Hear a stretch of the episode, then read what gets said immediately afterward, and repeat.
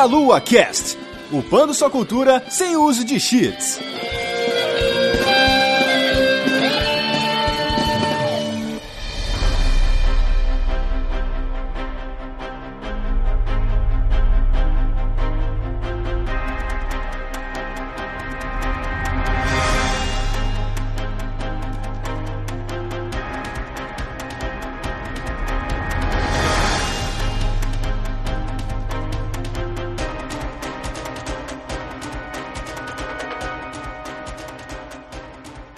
Saudações, queridos ouvintes. Estamos começando mais um Meia Lua Cast. Eu sou o Renato Seveniani. Hoje estou aqui com o Matheus dos Santos. Fala pessoal, é três melhor época do ano dos joguinhos. Tamo aí de novo.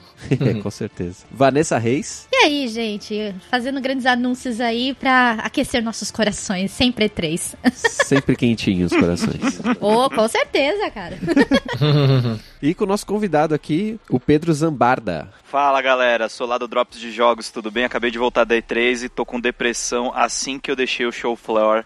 Não dá pra não ficar deprimido depois de ver o que a gente vê lá em Los Angeles, não é mesmo? Com certeza, com certeza. A gente perdeu esse ano, né? Esse ano a gente já tá sofrendo aí, né, Renato? Sim, sim, mas não tem problema, ano que vem a gente recupera.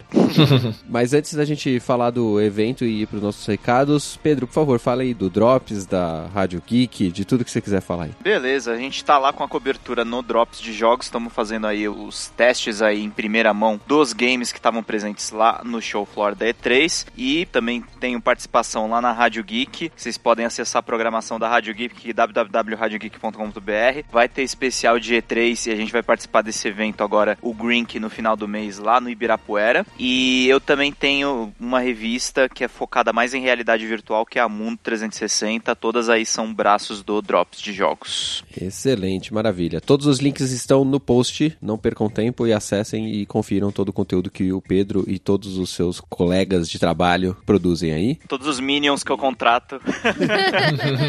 Com os milhões que a gente ganha falando de joguinhos, né, Pedro? Exatamente, tô milionário, inclusive nem tô devendo nada depois dessa viagem. Dá, um, dá uma dor no coração depois de ver a conta bancária, mas tudo bem. Cara, ainda tô pagando minhas contas da E3, foi ano passado, cara, tem um ano atrás, relaxa.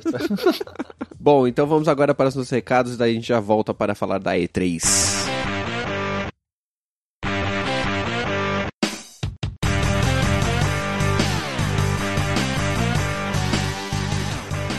Bem, meus amigos, vamos interrompendo aqui esse cast delicioso do maior evento de games do mundo, né, Vanzita? Para dar uns recadinhos pra galera. A nossa fábrica de sonhos do mundo, a E3, gente. Ai, que delícia, cara. Ai, que delícia, cara. Vem 3S, vem. Vem, Switch, vem, Switch. ah, então se é assim, então vem, God of War, vem, Kratos, seu machado gelado em mim, vem.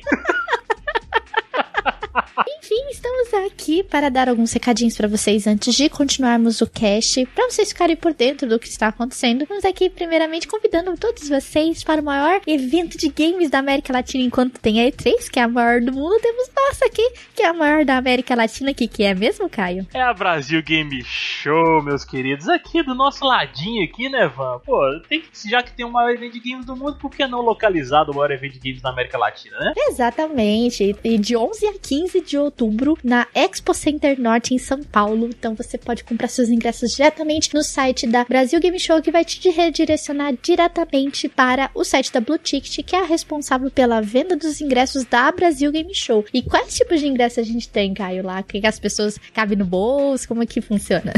É isso aí, meus amigos. Vocês têm os ingressos atuais, vocês têm o passaporte que dá acesso a todos os dias sem ser o dia da imprensa, né? Tirando o dia da imprensa aí. E tem o ingresso premium que dá acesso a todos os dias da feira, inclusive o dia de imprensa, meus queridos. Exatamente. E estaremos em peso nesse evento delícia da América Latina, Brasil Game Show, gente. Estaremos todos lá para dar um abraço delícia em todos vocês. Queremos ver vocês lá pra gente poder fagocitar a vida de vocês, assim, o corpo e darmos um abraço bem gostoso. Ai, bem gostoso em todos vocês, gente. Ai, então aproveitem os descontos lá, meus amigos, nos lotes lá, porque ainda tá em promoção, né? Todos os ingressos. E quanto mais próximo do evento, galera, mais caro vai ficando os ingressos. Então aproveitem quem não comprou, compre agora. Exatamente, não quero ouvir choro depois falando que tá caro, viu? Exatamente, meus amigos. Então bora lá. E também, Caio, se as pessoas quiserem nos ajudar de uma forma diferente aí, nos apoiar nesse projeto lindo chamado Meia Lu, elas podem nos ajudar através do Padrim, a partir de um real por mês no cartão de crédito nacional, internacional e no boleto bancário. Essas pessoas lindas podem nos ajudar aí, menos que um pão de queijo, gente. Economizem no cafezinho, no, na comidinha, até vocês emagrecem também e podem nos ajudar, né, Caio? Exatamente, gente. Por favor, é é uma contribuiçãozinha pequena aí, se for ver, né, e tal. Você corta o dinheiro da pinga aí do final de semana que você consegue pagar o padrinho meia lua, entendeu? Então, aí vocês podem nos ajudar a continuar trabalhando muito nesse projeto. Temos feito tantas coisas aqui, temos feito vários vídeos todos os dias, tem saído cast toda semana, sem falta. Temos trabalhado muito. Então, galera, ajudem esse projeto a crescer pra gente poder ter mais condições, ter equipamentos, pra poder continuar com essa delícia maravilhosa chamada Meia Lua. Exatamente, gente. padrim.com.br barra meia lua. Bora, vamos lá, hein? Exatamente. Aproveitando, Vanzida, se você aí que já comprou seu ingresso para Brasil Game Show, ou você que está nos escutando agora que vai comprar o seu ingresso e quiser ir, ir do Meia Lua, vocês podem entrar na fabricanerd.com.br e adquirir a sua camiseta oficial do Meia Lua, verdinha, gostosa, delícia, madura e ereta. Exatamente. E não somente a camiseta do Meia Lua temos lá, temos também a camiseta do Old School Gamer com a arte do Mario Nakano, temos também a caneca do Meia Lua para você tomar seu suco de laranja delicioso no café da manhã, o seu café da tarde, o seu chazinho da noite. E também temos os cases para controle, que vocês podem acomodar seus controles e evitar acidentes eventuais aí na sua residência. Você pode guardar seus controles ali. Então comprem seus produtos na Fábrica Nerd. Não tem só isso, né, Caio? Tem almofada, tem outras camisetas, tem vários modelos de caneca. Então vocês podem entrar na Fábrica Nerd lá, comprem seus produtos, porque aquela fábrica é muito show, é muito legal os produtos que tem a ver. Então já faz o sacolão, já leva um monte de coisa. Exatamente. Compre produtos Melua, compre produtos da própria Fábrica Nerd lá, feitas pelo Paulo Babaca, aí, nosso querido e delicioso amigo sedoso, que eu tenho uma relação. Ah, que delícia. Ele, ele mantém sempre a qualidade dos produtos dele em alta, cara. Eu já, já adquirimos canecas lá, tipo, sem ser do Meia Lua mesmo, cara, de diversos outros produtos dele. É muito bom, cara. Muito bom mesmo, garantia de qualidade total aí da loja. E se você quiser anunciar conosco, você que está nos ouvindo aí, se quiser anunciar seu chinelo, sua meia, sua cueca, seu chapéu, seu boné, vocês podem entrar em contato com quem, Vanzita? Pode entrar em contato diretamente com a Juliana no e-mail jujubavi.gmail.com. Divulguem com a gente aqui no podcast mais delícia da podosfera brasileira. É isso aí, meus amigos. Vocês não encontram tanta delícia em Jamais. no meialua.sexy. E vamos continuar nesse cast sexy sobre a E3. Delicioso, cara. Volta 3S, volta. Vamos!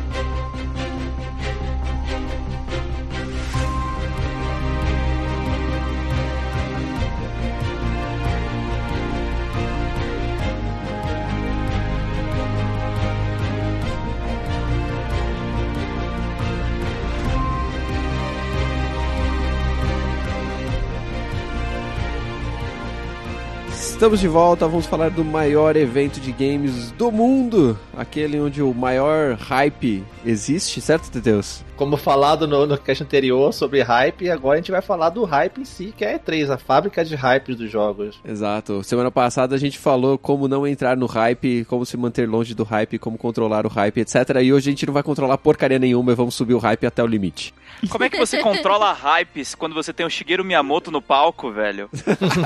Como você controla o hype na fábrica de sonhos do planeta, gente? Não tá, não tem como. É quase impossível. Eu vi uma discussão no Twitter esses dias como é que era. É, não, jornalismo de games tem que ser crítico e tal. Eu sou o cara mais chato e crítico do mundo, vocês sabem disso. E eu virei uma bitch quando o o Miyamoto subiu no palco, cara. É. Não tem pra ninguém. Não quero saber de hype new, não. Tô chateado com a Sony.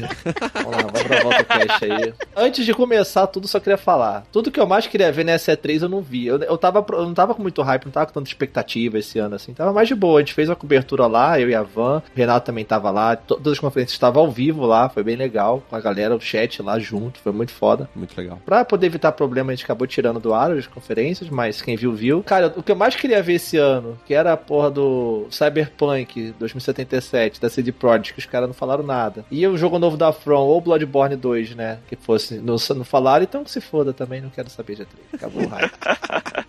Ficou revoltado. Só pra gente fazer uma abertura rapidinho aqui, a E3, ela acontece de terça a quinta, né? Nesse ano foi do dia 13 ao dia 15. Exato. Esse é o show floor que eles chamam, né? Que é o evento em si, a apresentação, como é a BGS, assim. Todos os stands bonitinhos e tal, e as pessoas vão lá e conseguem ver. Nesse espaço, até ano passado, apenas en- entravam imprensa, alguns convidados, pessoal da indústria, Business, pessoal de marketing que queria investidores, assim, de geral. E tinha, sei lá, uns 100, 150 ingressos que os caras vendiam pra um certo grupo e tal. Tinha uns preços altíssimos também, tinha uns negócios assim. Tinha como ir, mas é complicado. O público geral, o fã mesmo, e assim, era bem complicado. Esse já foi diferente. É, esse ano mudou tudo, eles abriram pro público. Foi 15 mil pessoas, gente. Meu Deus do céu. A gente vai falar do evento em si quando a gente chegar no final do, do programa, que o Pedro conseguiu ir este ano, então ele vai passar a experiência dele lá. Foi a primeira vez dele e ainda a primeira vez com um público presente. Realmente foi interessante ver não só como o evento encheu mais e isso incomodou diversas pessoas, mas de uma certa forma enxergar isso como uma certa reinvenção da E3, né? Talvez o público seja uma parte de uma mudança que vem por aí, né? Sim, sim. Faz parte, porque muita gente dizia, E3 tá morrendo, E3 morreu, não é mais a mesma coisa com a coisa de internet, com as empresas fazendo as próprias divulgações separadas, assim, e tentaram se reinventar nesse caso, com essa questão do público, pra botar o público que é quem vai realmente dar dinheiro para as empresas. Exato. Mas como a gente já disse no cast do ano passado e outras vezes que a gente já comentou da E3, a E3 ela tem esses três dias de show floor, mas ela tem apresentações anteriores. Ano passado foi desde o domingo anterior até a terça de manhã e esse ano começou no sábado já com a EA. Então nós tivemos praticamente uma semana inteira de E3, assim, né? Exatamente. Porque, inclusive, teve eh, diversos anúncios de algumas empresas antes, né?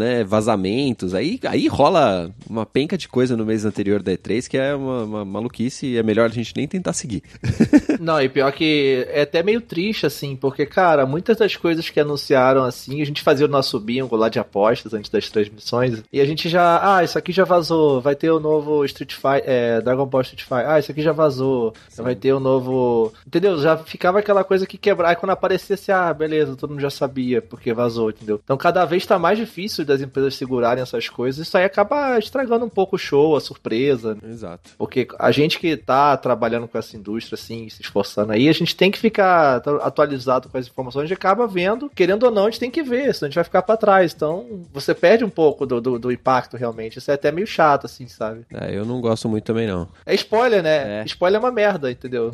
Porque o que a gente mais espera é assistir as, as conferências e ser impressionado, né? Surpreendido, né, com as novidades de fato. Como se fosse uma caixinha de surpresa mesmo. Um presente. Você não sabe o que esperar, mas quando vaza antes, isso é bem triste. Exato. Talvez seja por isso então que a gente tem algumas empresas anunciando muito adiantado alguns jogos, ou coloca só um, um logo, só coloca um trailerzinho feito em CG que não vai ter nada a ver com o jogo no final. Vocês acham que isso, esse problema dos vazamentos é o que eles fazem os anúncios antes? Porque pelo menos eles já avisaram que vai ter, né? É, muito desses vazamentos é, até podem ser propositais, assim. Puxa vida, vazou aqui o texto do Far Cry 5, o logo e tal. Enfim, é, sei lá, uma, um pouco antes da E3. Porque se você for parar pra pensar, a E3 é legal, é um momento que tá todo mundo focado no evento, todos, todas as pessoas assistindo, né? Até o público que não é muito de. Eu vejo o pessoal no trabalho, assim, e aí, viu a E3, sabe? O pessoal que nem é que joga, que acompanha igual a gente. Só que ao mesmo tempo, todo mundo vai estar falando de todos os jogos, então não vai ter aquele buzz, sabe? Aquele, aquela repercussão da tua marca em si, porque vai ser muita coisa acontecendo junto, entendeu? Então, se você vazar o seu jogo uma semana antes, você, putz, olha aí, o Far Cry 5, né? Então, todo mundo vai ficar falando só daquele Far Cry porque é a notícia do momento, durante aquele dia, aqueles últimos dias, do que dividir a atenção com um monte de jogo, um monte de notícias junto no E3, por exemplo. Tem um pouco disso também. Exato. E vem cá, deixa eu perguntar uma coisa pra vocês antes da gente entrar na- nas conferências pré-show floor. Quando vocês foram ano passado, vocês conseguiram testar muitos jogos lá pelo Meia Lua? Consideravelmente, assim. A gente conseguiu agendar bastante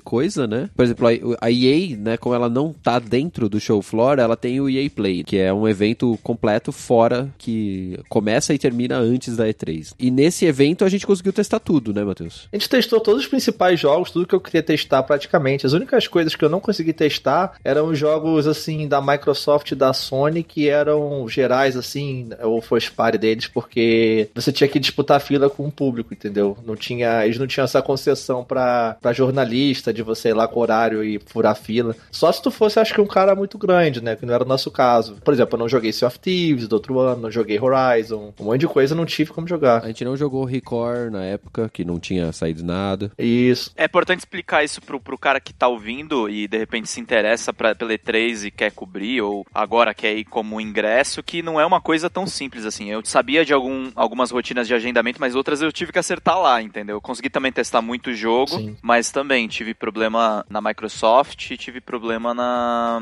Sony. Não, a Sony até que eu consegui. Foi mais um colaborador meu que conseguiu ir lá. É realmente muito conteúdo em três dias, né? Sim. É, pensa assim, a E3, pra quem conhece a BGS, é basicamente a mesma coisa, assim. Só que em menos tempo. É bizarro, o horário deles é pequeno de atendimento, é muito corrido, é, o lugar é maior porque são vários pavilhões, são dois grandes pavilhões, mais as salinhas. E pro público geral, realmente, os caras foram lá e jogaram um joguinho, sei lá, um jogo indie que tava numa fila menos disputada e foi só que ele conseguiu. Igual na BGS, realmente, você vai ter que pegar fila, chegar cedo pra disputar uma vaga pra jogar um Mario Odyssey, por exemplo. Então é complicado pra quem é público. Isso acabou, às vezes, atrapalhando um pouco o cara que era de, de jornalismo, que tava lá e que não tinha essa flexibilidade que conseguiu marcar e ia ter que disputar a vaga, né? Então teve um pouco disso também, dos dois lados. Eu entendo o seguinte, como na BGS e a E3 e as grandes empresas, eles têm que ter um espaço voltado ao público, mas também tem que ter um espaço voltado à imprensa, entendeu? Que tá querendo lá cobrir, saber um pouco mais, entendeu? Como, por exemplo, a gente vê na BGS, você vê filas enormes para poder testar os jogos, mas você vê que tem um espaço pro pessoal da imprensa para poder fazer o teste. Aí é questão da própria E3 e as empresas se organizarem. Mas a E3 é um evento mundial para jornalistas, entendeu? Você tem, sei lá, quantos mil jornalistas de diversos lugares do mundo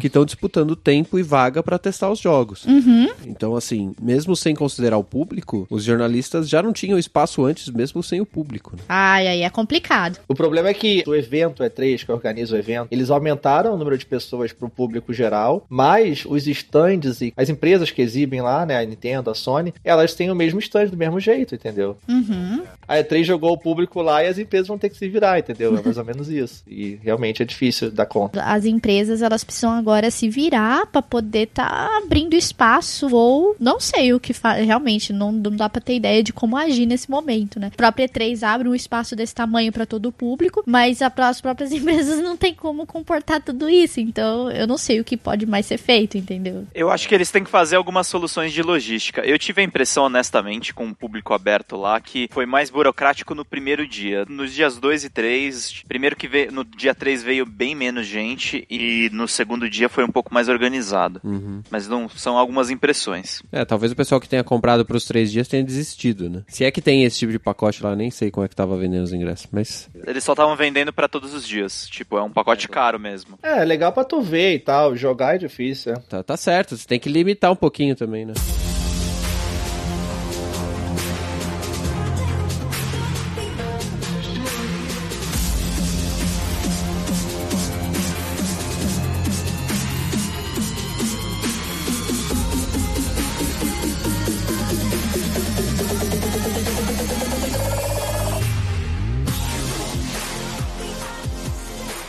Vamos falar das conferências. A gente começou na EA no sábado, né? No nosso horário de Brasília, às quatro da tarde. É lá no horário de Los Angeles é às 10 da manhã. Legal que ano passado, né, Renato? A gente tava lá, primeira fileira, passamos no stream.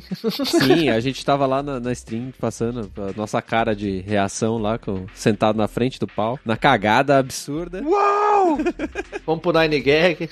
né? A EA é aquela empresa que a gente não tem muita chance de surpresa, né? A gente tem que torcer por uma IP nova ou por, por exemplo, um Mass Effect Andromeda ser anunciado, porque a EA é títulos de franquias conhecidas e recorrentes. Isso pode ser legal ou pode ser chato, depende do seu gosto pela, pelas franquias da EA. É uma grande empresa de massa, né, gente? Sim. É, você conseguiu entrar nessa apresentação, Pedro? Não, eu não consegui porque o meu voo chegou um pouco mais tarde, mas a pessoal lá do Drops cobriu a conferência também ao vivo. Mas eu vi que foi bem mais fraco que o ano passado, hein? Eu achei um pouco fraco também, mas foi ok, é que eles ficaram um, pouco sem ritmo, assim, é, por eles terem jogos, assim, coisas legais que acabaram ficando para outras empresas, como por exemplo o Enfim, que acabou a parte legal ficando lá para Microsoft, por acordo e tudo mais, eles acabaram ficando muito naquela coisa de esportes, do Star Wars, ficou absurdo o tempo lá do Star Wars o multiplayer. É. Mas eles mostraram coisas legais também. É, eu acho que a EA podia ah, seguir a linha da, da Nintendo e fazer uma apresentação de meia hora, assim. Acho que eles conseguiriam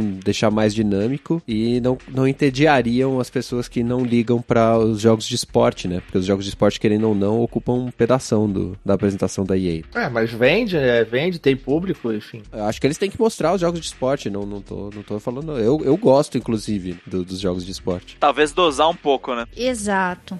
Eu vou achar muito louco jogar o Madden e poder fazer a historinha da jornadinha lá de boa. É, esporte teve lá NBA Live 2018, FIFA 18. O NBA Live foi interessante porque fazia algum tempo, acho que três ou quatro anos, que a EA não lançava um jogo de basquete, né? Ela lançava algumas coisinhas, uns updates e tal, mas jogo principal do NBA Live não tinha. Acho que o último foi 2015 mesmo. Então eu achei isso interessante, né? Ela ter conseguido voltar pra franquia de basquete porque o NBA 2K tá destruindo sozinho, né? Não tem, não tem disputa. E sem disputa fica meio, meio complicado, né? Precisa ter um, um comparativo. Sim. FIFA pra Switch, gente? É. Então, o problema do FIFA pra Switch é que ele não vai ser na Frostbite. Eu não sei se eles vão usar a engine FIFA, que eles já usavam pros jogos anteriores, 2016 para trás. Se for essa engine, beleza, porque ela é uma boa engine. Ela sabe fazer a mecânica de futebol bacana, assim. Mas eu espero que no ano que vem a Nintendo tenha conseguido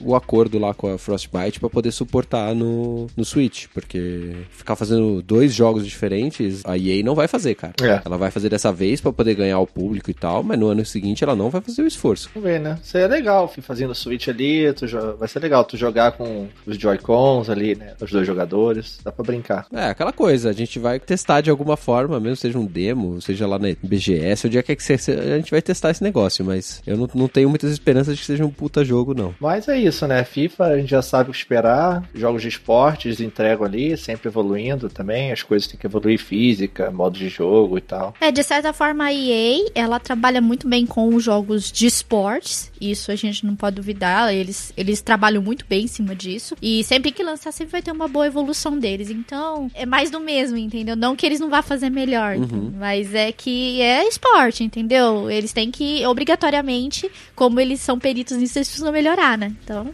Falando das, das outras franquias que eles é, lançam frequentemente, né? Eles lançaram um novo Need for Speed. Payback. Eu não entendi ainda se vai ter ou não vai ter confronto com a polícia do jeito que é, por exemplo, no Rivals e no Most Wanted. Mas de qualquer forma, tem umas cinemáticas muito loucas agora e parece ter uma historinha. tem Fusca, cara, tem Fusca. Fusca Custom lá. Não, não sei o que esperar exatamente desse Need for Speed. É, o anterior, que foi o reboot da série, eu, eu gostei, mas ele ainda me, me deixou faltando alguma coisa assim. Eu espero que esse daqui seja mais divertido. Eu curto o jogo de corrida mais arcade, menos simulador. Não tenho muita paciência, sei lá. Também, também. O Underground foi um dos que eu mais joguei de jogo de corrida, pela questão do túnel, aquela época Velozes Furiosos e tal. E parece que o Payback tá voltando um pouco pra isso, mas com as coisas ali da polícia. Tem uma campanha meio Velozes Furiosos mesmo, que eles têm que roubar o caminhão, as coisas cinemáticas, assim, acontecendo, que eu achei bem interessante, cara. Muito tempo que eu não me animo, assim, com um jogo de corrida até. É, eu, eu quero ver se isso funciona, sabe? Sim, muito scriptado, né? Mas eu confesso que me animou mais do que Project Cars, que tava lá na Bandai Namco e tem essa pegada de simulador, eu acho muito chato também. É tudo igual, né, simulador, é só é bonito, assim. Eu falando meu, o meu olhar, assim, de quem não liga, entendeu? E o, e o leigo não consegue fazer uma curva, né? Sim, sim, é muito foda. Na vida real já dirijo já, né, tá bom. O Project Cars eu joguei ano passado naquele simulador que a Nvidia tinha lá, cara. Puta, eu não conseguia fazer uma curva, velho. Eu também não, não, não esse eu joguei esse ano, não consegui também fazer nada. A outra franquia grande, né, da EA, o Battlefield, eles trouxeram uma expansão, né, com os russos. Eu vou achar legal e eu vou jogar, porque eu acho o Battlefield muito legal. O Battlefield 1 tinha meu hype bem alto ano passado. Ele é muito bom, é excelente jogo, só que ele não correspondeu muito assim para mim. Eu achei ele muito acelerado. Eu achei que ele devia ser um jogo um pouquinho mais lento. Eu não sei se vocês gostam da, da franquia. Eu gosto, mas eu gosto de Battlefield. Eu, o 3 e o 4 eu joguei demais. Eu gosto dos modernos, assim. Sei lá, me pega mais. É legal, mas não me animou muito. Mas o jogo é, tá bonito pra caralho, tá legal. É... Teve Star Wars, Battlefront 2. Que ficou bonito pra caramba. O primeiro já era bonito. Tá lindo e arriscado pra cacete.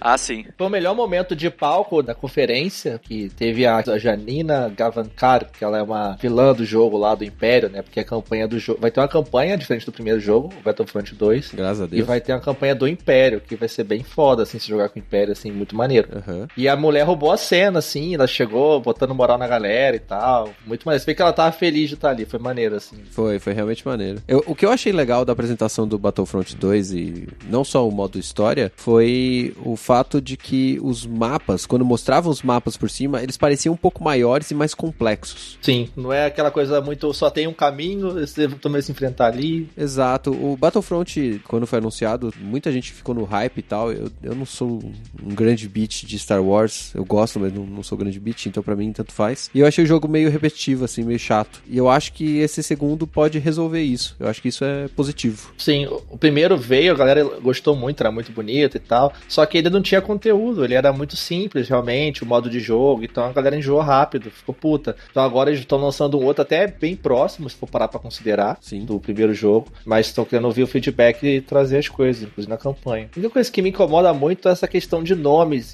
que a galera hoje em dia tá muito ruim pra escolher nome, né? Cara, teve o Battlefront lá do Play 2 e o Battlefront 2 no Play 2 também na época. E agora eles lançaram o Battlefront. Beleza, a galera já tem feito isso, de relançar o jogo com o mesmo nome, igual o Tomb Raider 2013, enfim. Doom. E agora lançaram um outro Battlefront 2, cara. Aí é pra fuder mesmo, cara. É Battlefront 2 de qual ano?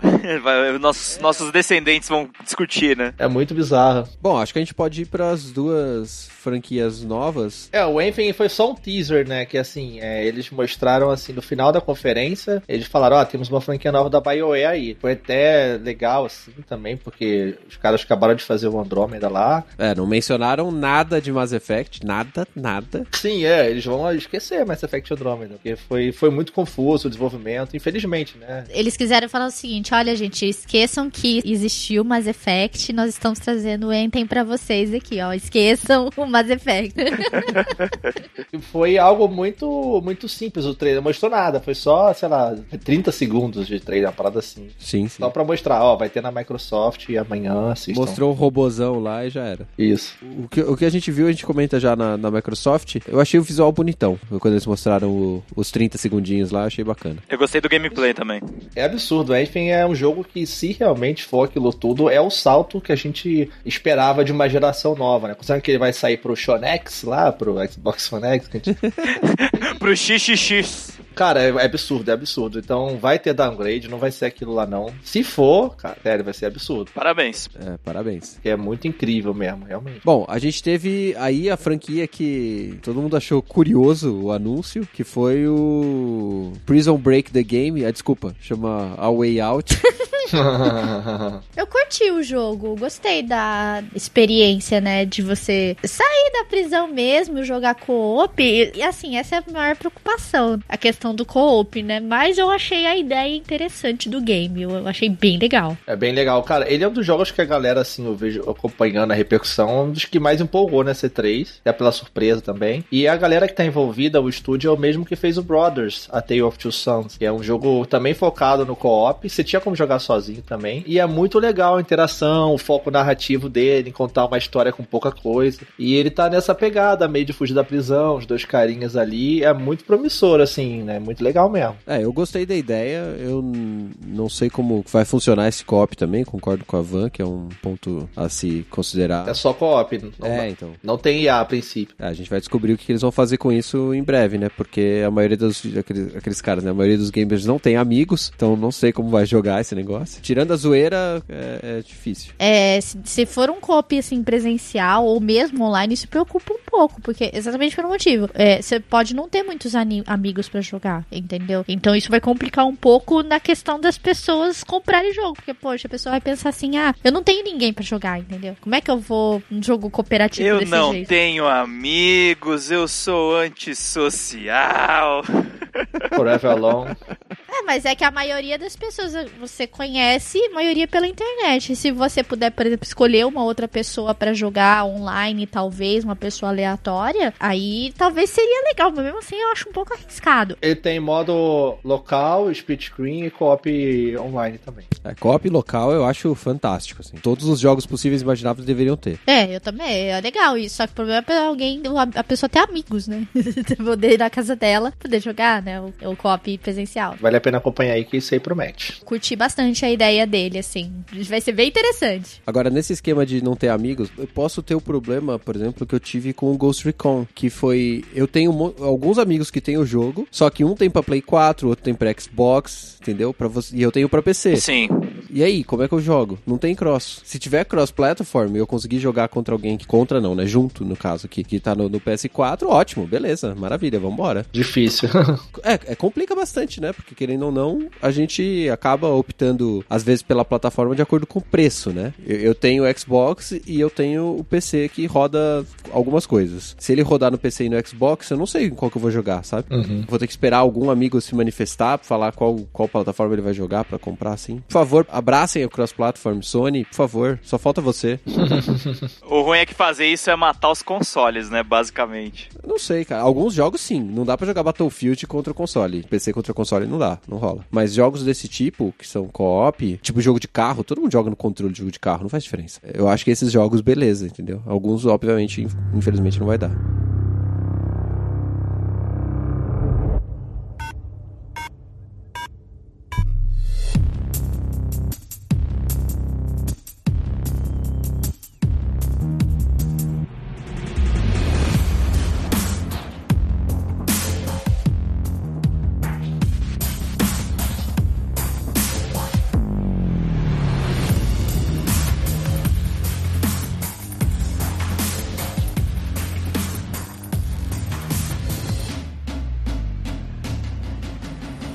Bom, vamos falar então da conferência da Microsoft, que foi a segunda a apresentar, e essa postura da Microsoft de apresentar antes pra mim é sempre um risco. A Microsoft apresentou o nosso horário de 6 horas da tarde, que era 2 horas da tarde de domingo lá em Los Angeles. Exatamente, eu estava lá, amigos. Consegui entrar bem apertadinho, mas rolou. Vocês entraram no ano de vocês? O Matheus entrou. Só eu entrei, cara. Não, eu não fiz agendamento, mas aí eu fiquei com cara de pidão lá na frente, rolou um chá de cadeira básico e depois botaram a gente lá pra dentro. Foi, foi animal lá dentro, cara. Tipo, É muito bonito. Eu vi que tava bem parecido até, inclusive. O mesmo lugar do ano passado. Eu achei interessante o Xbox One X, mas é aquela coisa, né? Ainda 4K parece mais uma promessa do que uma realidade, né? O que eu acho interessante do PS4 Pro e do Xbox One X aí, o Project Scorpio, né, que a gente tá acostumado a falar, o fato de que esses jogos normais rodam mais rápido nele. Porque pra mim, no Xbox One é um saco, porque a gente sabe que o Xbox One é mais fraco que o PlayStation 4 padrão, certo? O loading dele em alguns jogos é extremamente irritante, cara. É, mas não é esse o motivo que vai fazer você comprar um outro videogame, né? Na verdade, vai.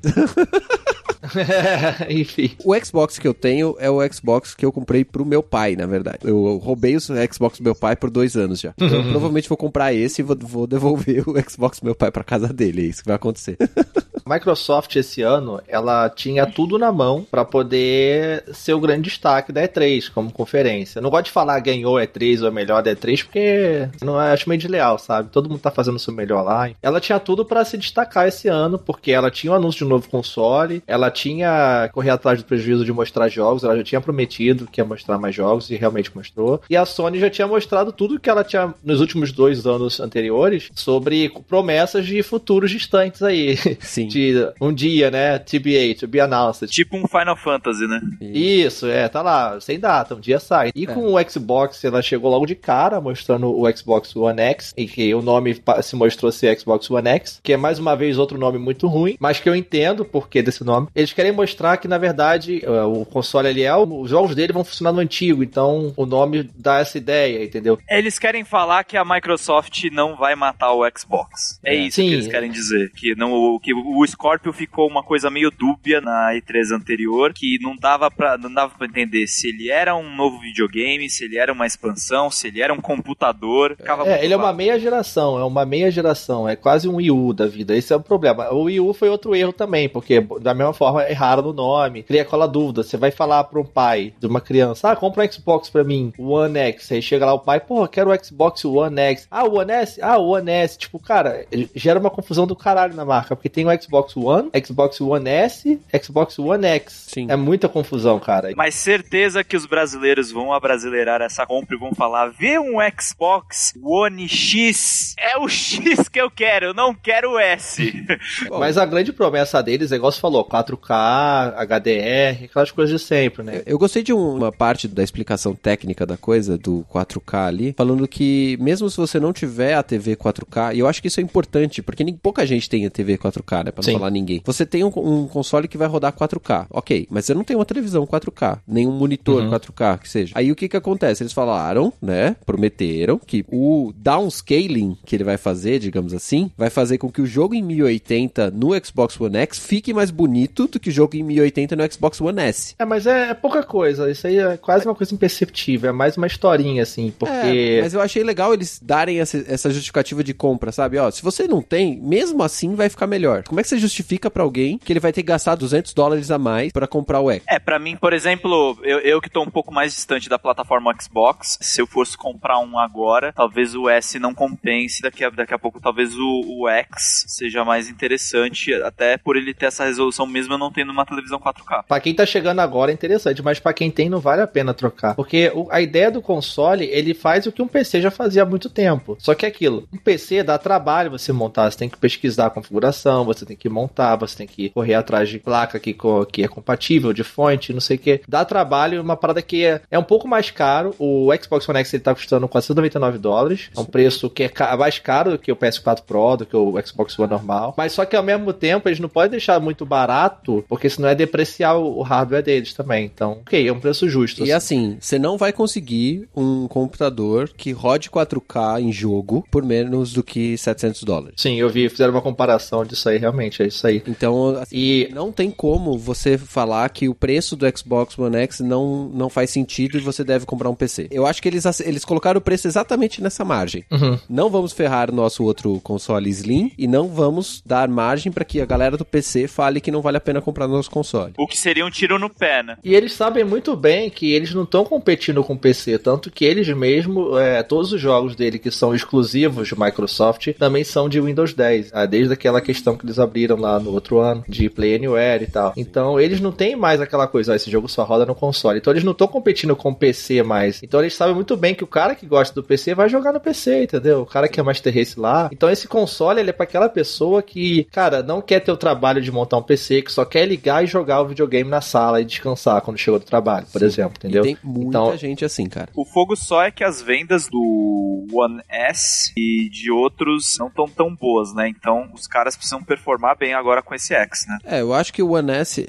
ele vendeu mais do que o PlayStation 4 quando ele foi lançado, nos três primeiros meses, o que foi bom pra Microsoft, mas não recupera a disparidade de números que a Microsoft tem, né? Ela, ela tem metade dos consoles da Sony, basicamente. O One X, ele pode ser a justificativa pro cara optar pela Microsoft, pode ser que sim, mas eu não acho que ele vai fazer o número de vendas aumentar. Uhum. Isso é um problema. É. E o que que vocês acharam dos jogos anunciados na, na conferência? Porque eu achei que foi uma coisa ponto alto deles. É, mostraram é, as próprias IPs da Ubisoft, muita coisa bacana antes mesmo da- das conferências oficiais. Eu acho esquisito quando a Microsoft e a Sony apresentam um, um jogo da EA e da Ubisoft antes da EA e da Ubisoft. Particularmente eu acho muito esquisito. É, é contrato, né? A própria empresa vai ganhar do mesmo jeito, tanto Sim. faz. Ah, mas talvez pudessem inverter a ordem do- dos apresentadores e depois apresenta a Sony e a Microsoft. Uma conferência da Microsoft tem muito mais audiência do que uma conferência da Ubisoft. Sendo que a Ubi mandou bem pra caramba esse ano, né? Mas já chegamos lá. Aí você chega, o Phil Spencer pra você, o tio Phil. Ubi, seguinte, é, eu quero passar um monte de jogo na minha parada, manda Assassin's Creed pra nós aí. Ah, mas se não passar um dia antes, a gente tem que... Não, beleza, toma aqui esse dinheiro aqui. Ah, então beleza, passa lá. É,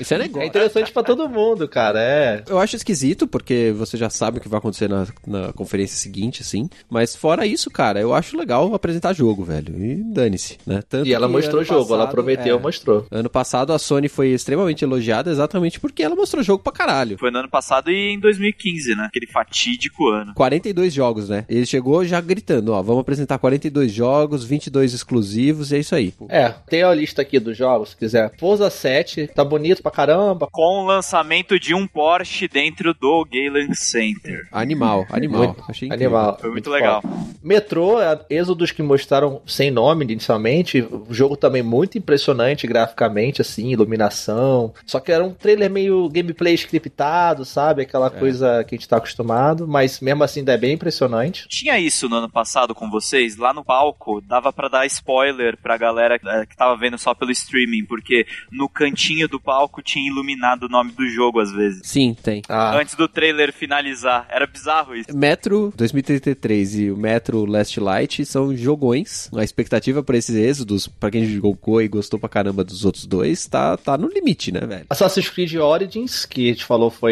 anunciado antes na Microsoft. Também todo mundo já sabia que ia sair. Tá, sim, tá muito lindo, por sinal, gente. Assassin's Creed. E é um jogão, viu? Tem uns elementos aí meio Dark Souls nele, depois eu vou falar mais adiante. Segue. Ao mesmo tempo que eu achei legal eles terem mudado, lembra Dark Souls For Honor, assim? Sei lá, parece que ele não tá tão polido assim, a impressão que dá assistindo os outros jogar, né? Sei que você que jogou lá. Eu achei mais difícil só. Tinha um modo história convencional, mundo aberto tal. Você vê direitinho onde você pega as missões. E teve um outro modo que era meio gladiador. Eles me colocavam no meio da arena e era essencialmente pra testar o combate. Eu não achei bugado, eu achei difícil realmente. Você precisa treinar melhor a esquiva e os counters, dependendo do adversário, é. não funcionam tão bem, não. Aliás, nota mental: os jogos que estão saindo, esse próprio Shadow of War, estão todos mais difíceis, cara. Eu, ninguém quer pegar newbie, não. Fico triste. Casual gamer. Você é noob que nem eu, né? Eu sou no baço, no baço. Eu também, cara. Mas é isso, Assassin's Creed tá bem legal, a representação do Egito, como sempre. Sempre retrataram bem as- o, o momento histórico do jogo e não é diferente nesse jogo. Sim, sim. A vida É, selvagem. O, o cara, o cara é negro, não é nenhuma etnia, tipo, es- esbranquecida. É bem Oriente Médio mesmo. Na hora que eles estão montando o jogo, eles fazem pesquisa de- do povo, historicamente falando, como que era. Então, nisso a, a Ubisoft nunca pecou, cara. Isso eles sempre Sim, capricharam é muito bem, feito. Aí mostraram lá o momento que do PlayerUnknown Battlegrounds, que é a nova febre dos PCs aí, o jogo que ainda é alpha, beta, sei lá, mas não lançou ainda, a galera tá tudo no vício e vai vir pra console no Xbox, a princípio é exclusivo também. Olha. Ele é aquele player first, né? Xbox first. Vai lançar pra todo mundo, É. mas o Xbox tem um, um aí, uns seis meses, sei lá. É, parece até que pelo que eu entendi ele é só do Xbox mesmo, nem console, vai ficar PC, não sei se tem plano de Playstation não. Ah, entendi, entendi. É, não, não sei, É. mas vai ter PC, né? Não é exclusivo. É, PC ele já é, já existe no PC, vai, ser, vai vir pro Xbox agora. E State of Decay 2, ok, aquela coisa de zumbi com um pouco É. de tiro ali. A lista é gigante, a gente vai ter que passar correndo aqui, É. senão... Tá Aí teve um momento meio vergonha alheia, que foi aquele The Darwin Project, que é um meio MOBA, meio Battle Arena, que É. tem. Um cara entrou narrando, gritando lá do nada. É, a apresentação louco. foi bem ruim, assim. Eu, eu achei até a ideia do jogo bacaninha, assim, mas eu- a, a- a apresentação É. eu achei bem. A Microsoft quis mostrar jogo, ela falou, vamos mostrar não sei quantos jogos aqui, foi mostrando tudo, cara. Jogo, É. jogo maior, jogo pequeno, não teve. A. Microsoft tentou ser a Sony, né? Malandra. Ó, Minecraft em 4K. Com gráficos melhorados. Eu não vi muita vantagem no, no gráfico dos quadradinhos lá, obviamente, mas eu vi muita diferença na iluminação, cara. Sim. Sim. Nossa, bonito. Isso né? tem sido um traço comum no 4K. Eu fui até numa. Teve uma conferência fechada pra imprensa e eles disseram que a principal diferença que vocês vão ver é desgaste na, nos elementos 3D e iluminação. Cara, a iluminação eu achei Bom. fodástico no Minecraft. Isso, isso é um- uma, coisa, uma frase bizarra pra falar, mas eu achei incrível. Achei muito bom. mesmo. A bonito, iluminação. É foda, cara, é foda. Olha as coisas Inclusive vai ter.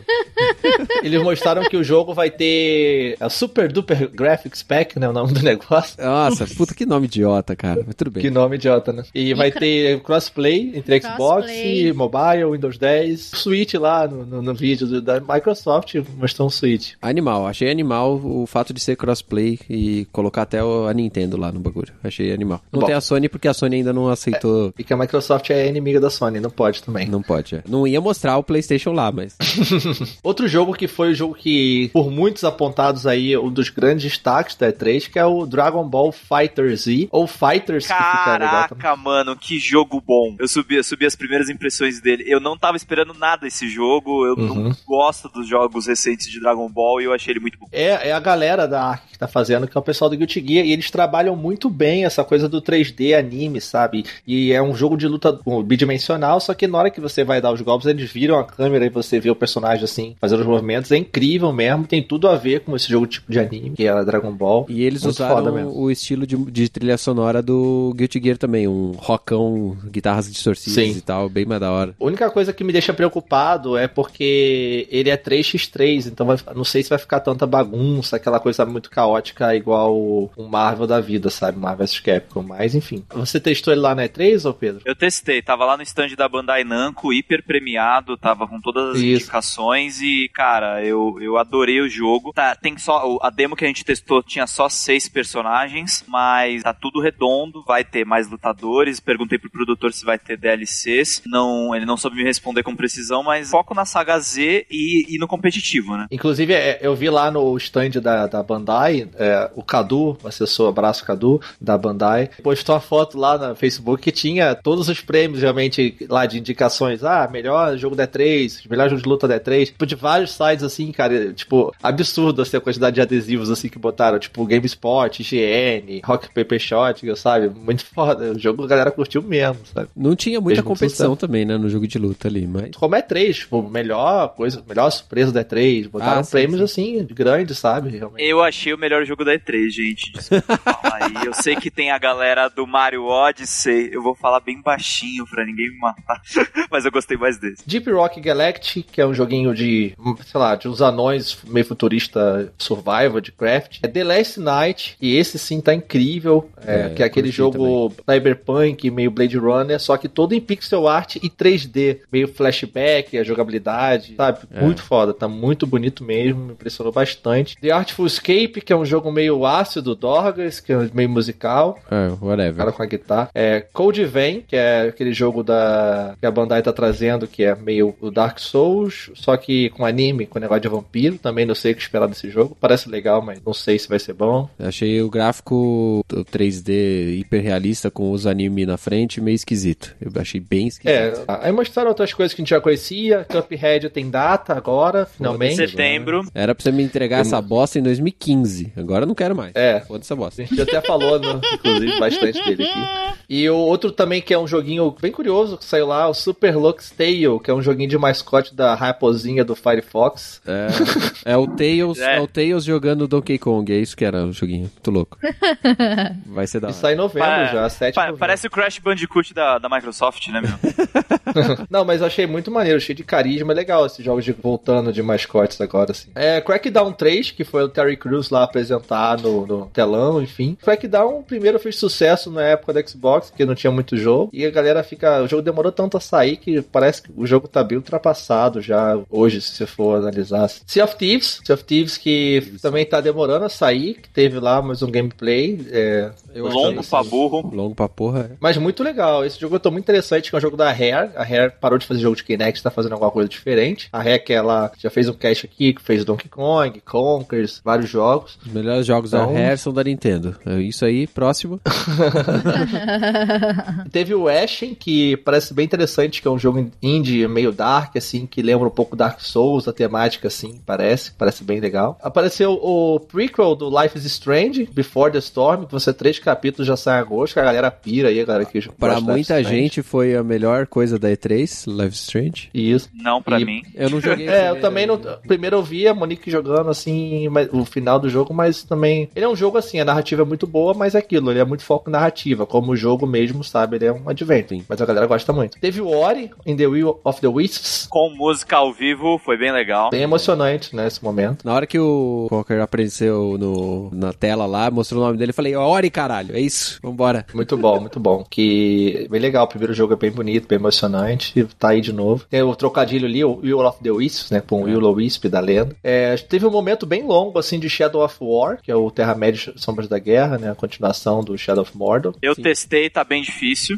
Não, agora a questão do sistema Nemesis é que ele evoluiu pra seguinte coisa. Antigamente você era morto por um cara e ele ascendia dentro da hierarquia dos orcs, certo? Uhum. Agora, além dele ascender na hierarquia dos orcs, ele tira gente do seu exército. Ou seja, você fica com uma ninharia pra tentar invadir qualquer coisa. É, tem um fator estratégico agora, de É. você tem exército, tem fortes. Tô fudido, não, vou jogar coisa essa merda como se fosse Assassin's Creed mesmo. E aí você vai apanhar muito. não.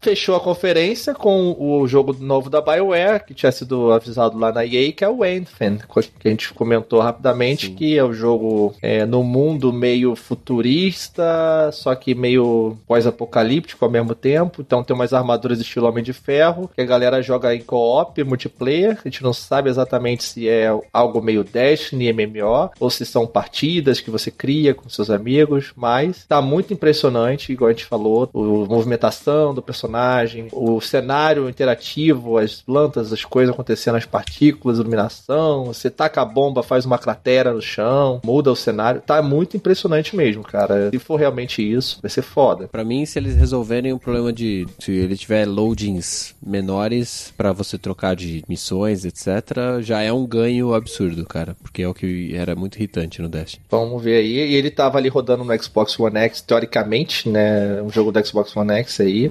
Poderia talvez ter esse potencial de fazer um jogo rodar assim, mas ainda tá muito sabe? Então aguarde um downgrade. Teve muito jogo que a gente não falou aqui, mas é, não tem como, cara. Tá, tem muito jogo. A gente já demorou até bastante tempo falando. Acho que vale falar só que tem a retrocompatibilidade também dos jogos do primeiro Xbox. Porra, achei isso Verdade. foda. Achei foda porque eu não joguei nada.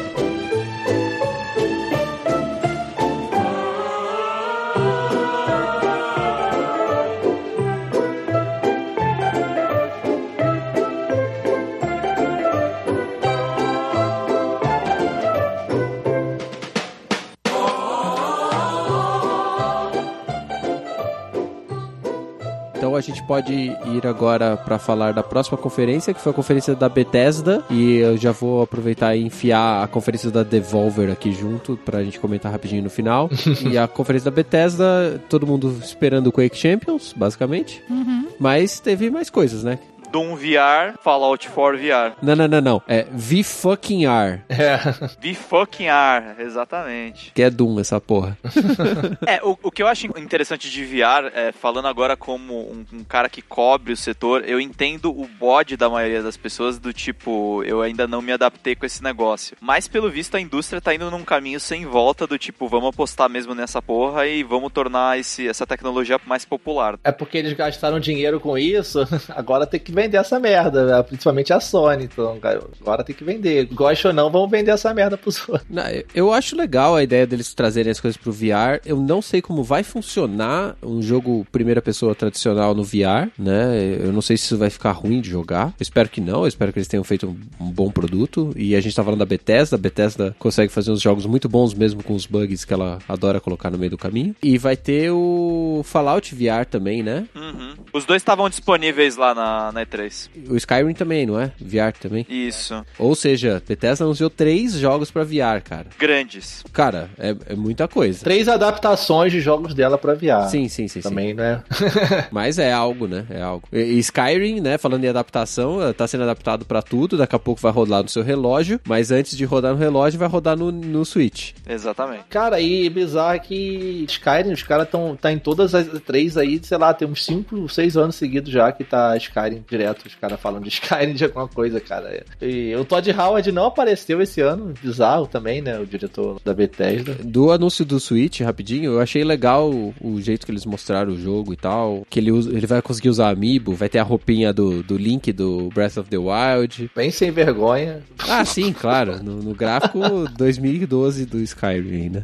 É, e você vai conseguir fazer um pouquinho de jogo com o movimento dos, dos Joy-Con, né? Você vai poder arremessar flecha puxando o coisa pra trás, essas coisinhas. Esses gimmicks malucos que a Nintendo adora colocar. Então eles colocaram aí também. Pode ser que seja divertido, talvez seja a primeira vez que eu vou jogar Skyrim na minha vida. É legal. Jogar Skyrim no Switch, em todo lugar assim, com função portátil dele, deve ser uma coisa legal. Porque Skyrim é um jogo muito bom, cara. Eu acho que o, o, o fato do Skyrim estar no Switch, o mais importante, a possibilidade de ter o Elder Scrolls 6 quando ele for anunciado também no Switch, entendeu? Eu acho que isso que é o mais interessante pro Switch, não necessariamente pra Bethesda. O mais interessante pra mim é a questão de third parties ocidentais estarem trabalhando com o Switch, sabe? Sim. Então isso abre precedente pra muita coisa sair pro Switch, eu acho legal. A Nintendo tá tendo uma aproximação muito boa com os desenvolvedores, agora não só americanos, mas todo mundo, né? Uhum. Parece que ela se abriu um pouco o céu da bolha dela lá do Japão, do mundinho dela, né? É, o Red finalmente tá fazendo o trabalho dele, né?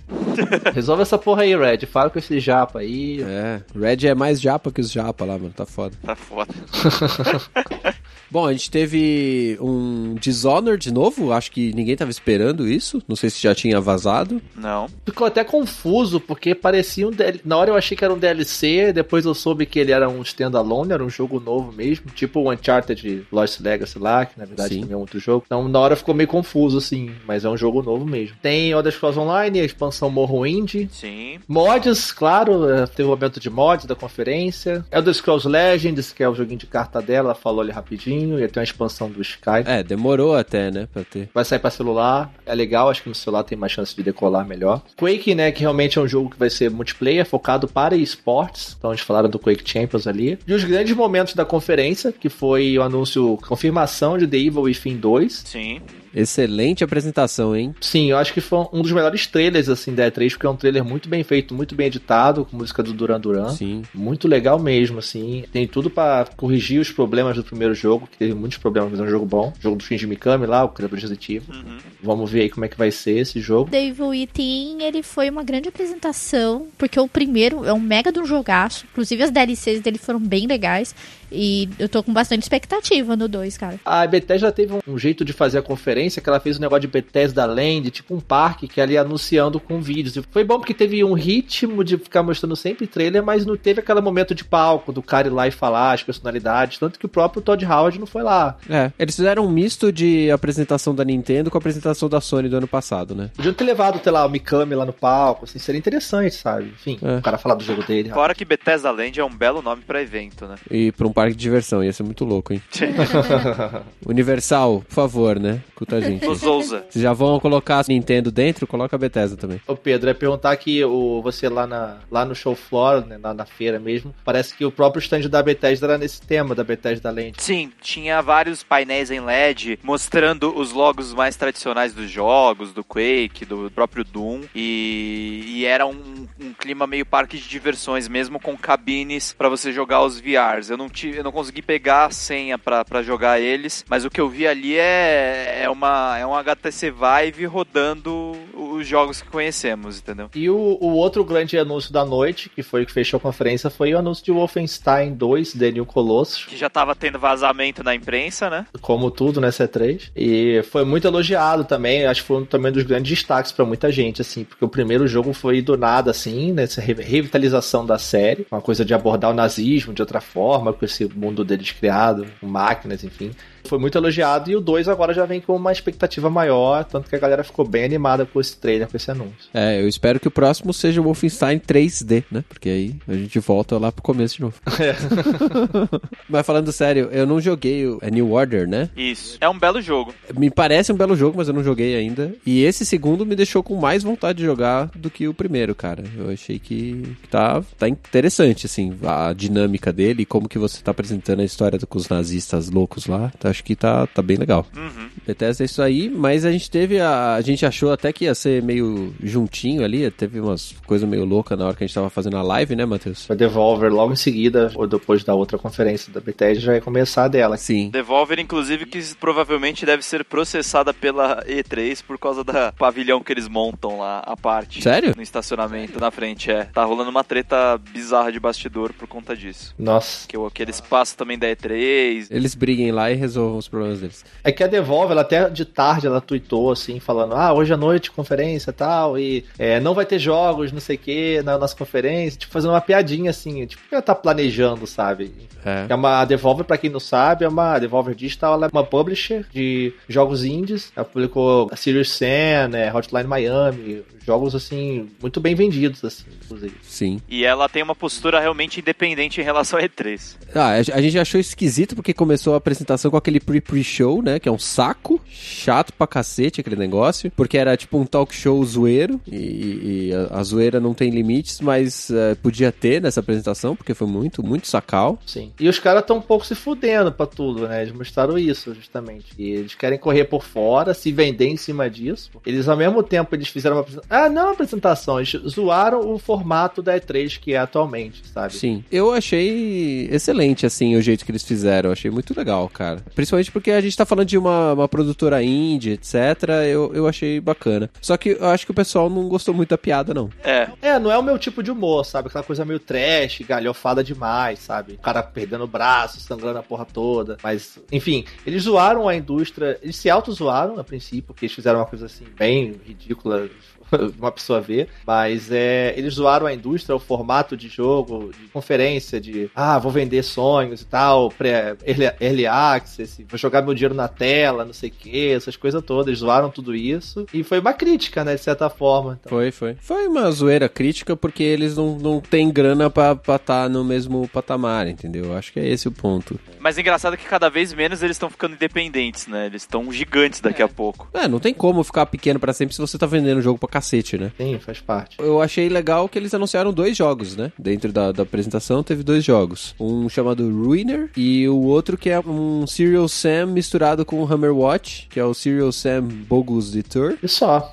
E Serial Sam é divertido pra cacete e Hammer Watch é divertido pra cacete. E esse jogo tem que ser divertido pra cacete. Se não for, eu vou lá reclamar com eles. é, foi isso. É, devolve. No dia seguinte, às duas horas da tarde, Eu estava lá. Na PC, tu foi? Também foi. Isso, começou a PC Gaming Show, que é a conferência mais zoada de toda a E3. É que não é uma conferência, né? Na real. É tipo, vamos mostrar hardware pra você que é PC Gamer Master Race. Vamos falar aleatoriedades, né?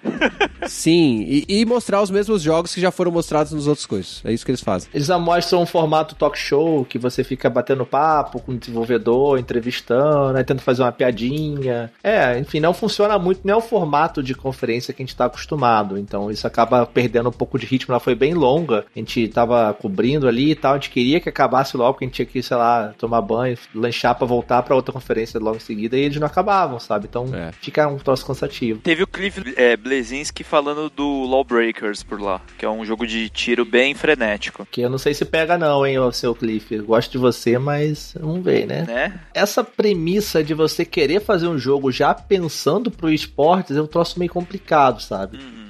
É. Porque a comunidade tem que abraçar o jogo pra poder aquilo virar um esporte e tudo mais. Tem- Tem que pensar, mas é meio estranho ao mesmo tempo. É que alguns acertaram, né? E aí, quando alguns acertam, todo mundo acha que pode acertar também. É, Teve uma coisa que a, a Mayara, que tava comigo assistindo a conferência da, da PC Game Show, reparou, e eu acho que é importante falar, é, apesar da chatice dela habitual de ser essa, esse talk show longo, e meio que parece que não tem ordem também, é uma coisa meio vai aparecendo na tela, é, ela ressaltou, cara, cara, engraçado, eles estavam com uma repórter mulher dentro da conferência e várias das pessoas que faziam os testes do jogo e faziam as apresentações eram mulheres. A gente ressaltou isso e achou interessante. Uhum. Não tava uma coisa só clube, clube de meninos, sabe? É legal. Isso é bem legal. Aí teve aquele momento esportes, teve aquele momento que a Intel é, lançou também um processador novo dela, né? Que é o i9X. Isso. Que eu achei esquisito, porque ela lançou 20 minutos antes de começar a conferência oficial. Uhum. Tanto que eu tava assistindo a coisa da Intel, falei, ué, mas não começava só as duas?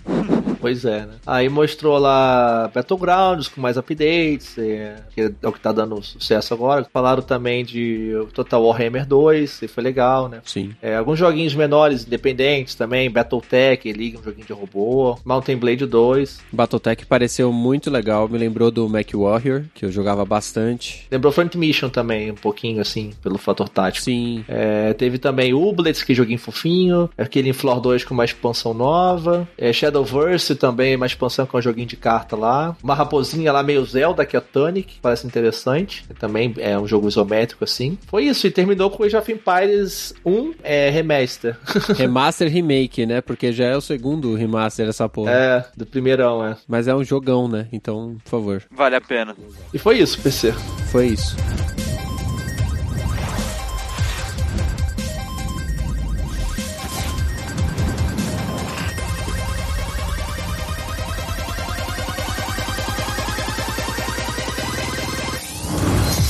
Depois a gente chega aqui, né, pra trinca final de apresentações da E3, pra gente depois falar um pouquinho do, do show floor.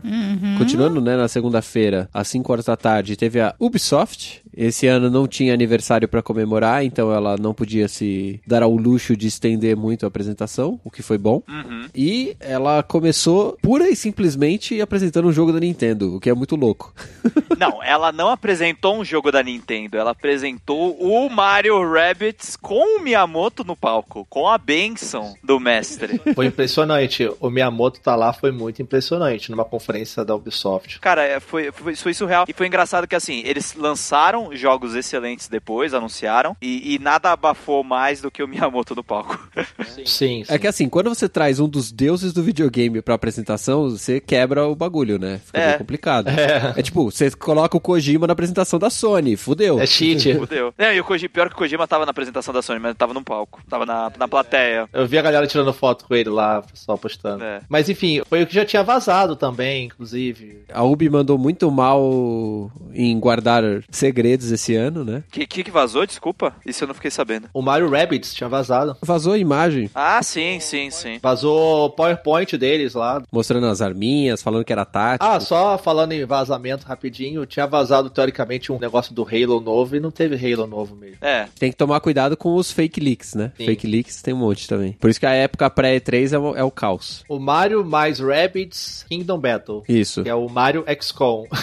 Exatamente. Eu joguei é um jogo bem legal, gente. Eu acho que vai fazer barulho. Vai fazer barulho no meu Switch futuro. Sai em agosto já, 29 de agosto já tá logo aí e é um jogo de Switch e Switch não tem título. Um console novo que a galera comprou e quer jogar, então vai vender sim. É bonitinho, né? Os Rabbids ali, vestido de Mario, de Peach. Tem os personagens da Nintendo usando mais arminhas, que é muito estranho de ver. Uhum. Eu achei divertidíssimo, eu gosto de jogo tático. Eu não joguei XCOM, bizarramente, e, e eu vou jogar esse daí, obviamente, porque, né? Mario, né? É muito legal. Tem o visual todo do Mario 3D World lá do Wii U. Sim. Porém, eu fico meio preocupado porque é um joguinho todo fofinho, com uma temática mais infantil, assim, de certa forma, né? Porque tem os Rabbids ali engraçadinho, com o Mario, todo colorido. Só que ele é um jogo tático ao mesmo tempo. E XCOM é um jogo bem complexo de você jogar, sabe? É. Então é meio estranho esse approach da Nintendo de vender um jogo assim fofinho, mas com um jogo mais. É, sei lá, às vezes a criança vai jogar e vê lá um jogo. Vai jogar e de repente é um jogo de estratégia, sei lá. Não sei se pode funcionar bem, sabe? É um bom teste. Eu tenho uma outra visão sobre isso. Eu já até falei, eu acho que a geração de hoje já nasce praticamente mexendo no celular. Tem criança mexendo melhor que a gente em muita coisa, sabe? Então eu acho que vai ser a oportunidade de realmente ver como que a criançada tá jogando, cara. Eu acho acho que elas podem mandar bem sim num jogo de estratégia, cara. A gente já jogou tantos jogos mais difíceis e a gente terminou. Eu acho que acho que é uma boa oportunidade, cara. Eu não vejo nenhum problema um jogo ser estilo XCOM, entendeu? Não, a criança vai conseguir jogar, eu tenho certeza disso. Mas Se o argumento de venda, né, vai pegar. é, o público geral vai se interessar pro jogo. Ah, esse jogo é muito parado, eu não consigo andar com o Mario, tem que ficar aqui pensando o que vai fazer. Isso ela vai perder o interesse, entendeu? É. Esse que me preocupa. Ah, mas aí. E a questão da pessoa vai saber, né? Que o jogo é de estratégia e vai saber que tem que ficar parado. Aí, aí vai ser a escolha da pessoa mesmo. Mas entendeu? por outro lado, é melhor do que lançar mais um jogo de plataforma com o Mario, sabe? E fosse igual o Super Mario, Super Mario Bros. U lá, né? Com Rabbids, é. Exatamente. Mas eu achei muito bom, achei a ideia bem legal. Por, por arriscar. Eu acho, eu acho bom quando a indústria Sim. dá uma arriscadinha.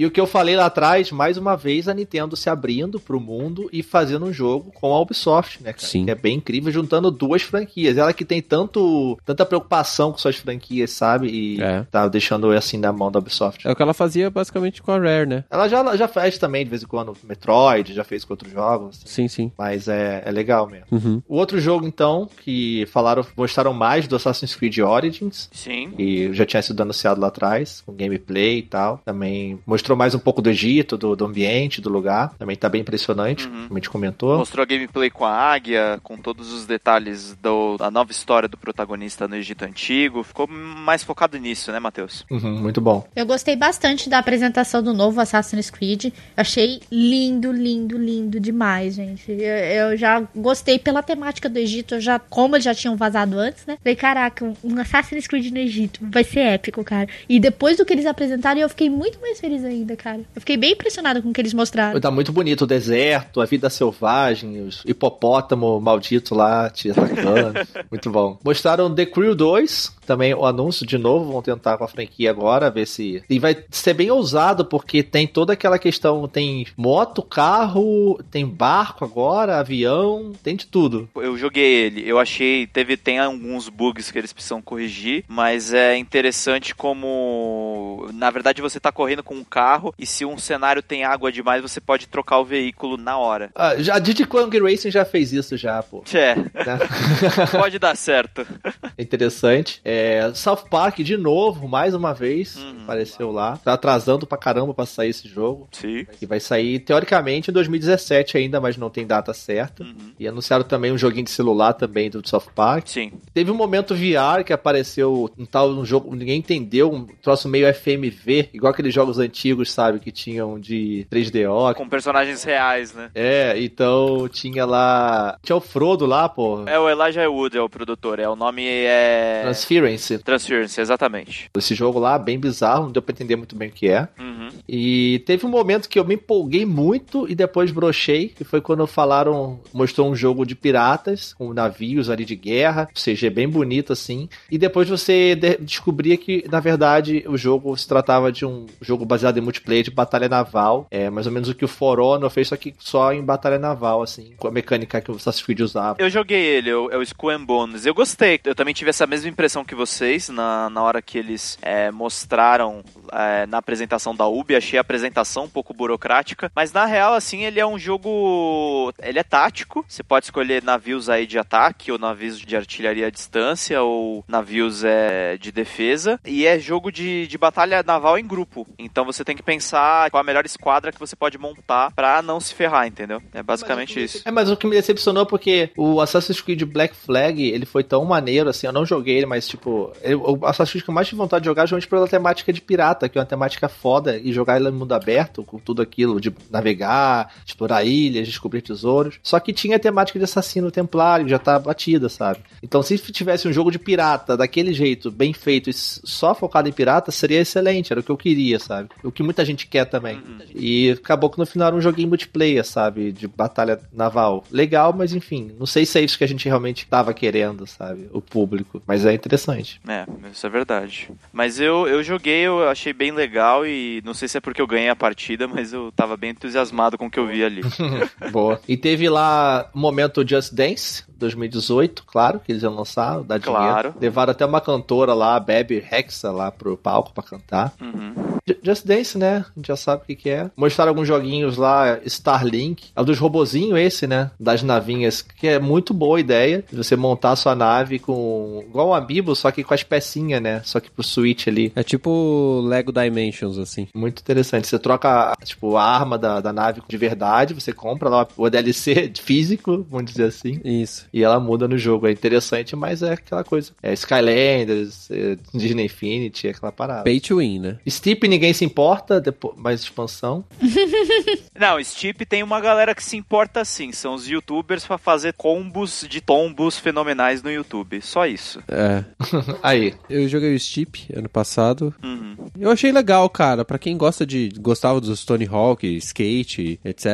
É um jogo bem, bem divertido, assim. Mas open world disso, sei lá, não faz muito sentido pra mim. É, bem específico. Mas é legal que eles vão trazer a Olimpíada de Inverno, né? Então faz sentido. Sim, sim. Não, é legal. Talvez tenha mais desafios. Eu acho que isso faltou um pouquinho. E trouxe ali o Far Cry 5, né? Que também já tinha sido mostrado. Sim. Um trailer mais mostrou um pouquinho rapidinho do gameplay ali, junto com o videozinho. É, o Far Cry 5 é o que tá quase me fazendo jogar Far Cry, porque eu ainda não joguei. Engraçado é que no meu caso já. Eu, não tô animado pro 5, porque Far Cry, eu, eu gosto de Far Cry porque é justamente aquilo, de você tá num mundo selvagem, uma vida selvagem, entendeu? Ah, entendi. Então agora você tá, tipo, num cenário é, meio padrão, assim, não tem tanta coisa diferente. Não vai ter um elefante lá, sabe, no meio dos Estados Unidos pra poder montar e sair matando a galera, que era legal. Ah, sim. Não, eu tava pensando mais no sentido da história, assim. Porque, por exemplo, o Far Cry 3 é o cara maluco que dominou uma ilha e, e beleza. O 4 é o cara maluco que dominou uma montanha e beleza. Esse aqui é uma igreja. Então tem um contexto um pouquinho mais. É o cara maluco que dominou o interior dos Estados Unidos.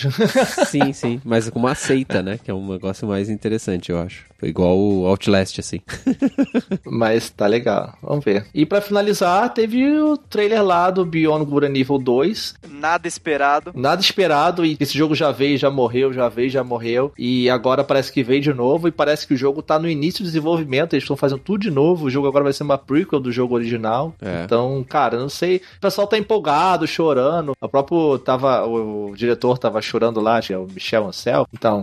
Ele chorou lá também, então é legal você ver isso, mas só que não é pra mim. O primeiro eu não consegui jogar na época também, então não tem esse elo emocional com a parada. Também não tenho. Eu confesso pra vocês que eu tava mais empolgado com Mario e Rabbids mesmo. E eu não me empolgo com CG, né, cara? CG é CG. Qualquer um pode fazer ali uma parada legal. É. Daria um bom filme essa CG deles aí, inclusive, hein? Sim. Menos o CG de Cyberpunk, aquele me empolgou. É. a Ubi fez o filme do Assassin's Creed, ela podia ter feito um filme prequel do and Evil aí, teria resolvido o problema de todo mundo, estaria tudo certo. Isso aí. Muita gente disse que foi uma das melhores, assim, realmente. Foi em questão de emoção, de impacto, ela foi bem legal, bem consistente, assim. E ela foi dinâmica, né? Atraiu pelo emocional, né? Sim, pegou ali no coração da galera. Uhum. Pra mim foi a melhor conferência, que achei divertido de assistir, bem montada, tava bacana e ainda estando lá, a emoção aumentou um pouco mais. Muito bom.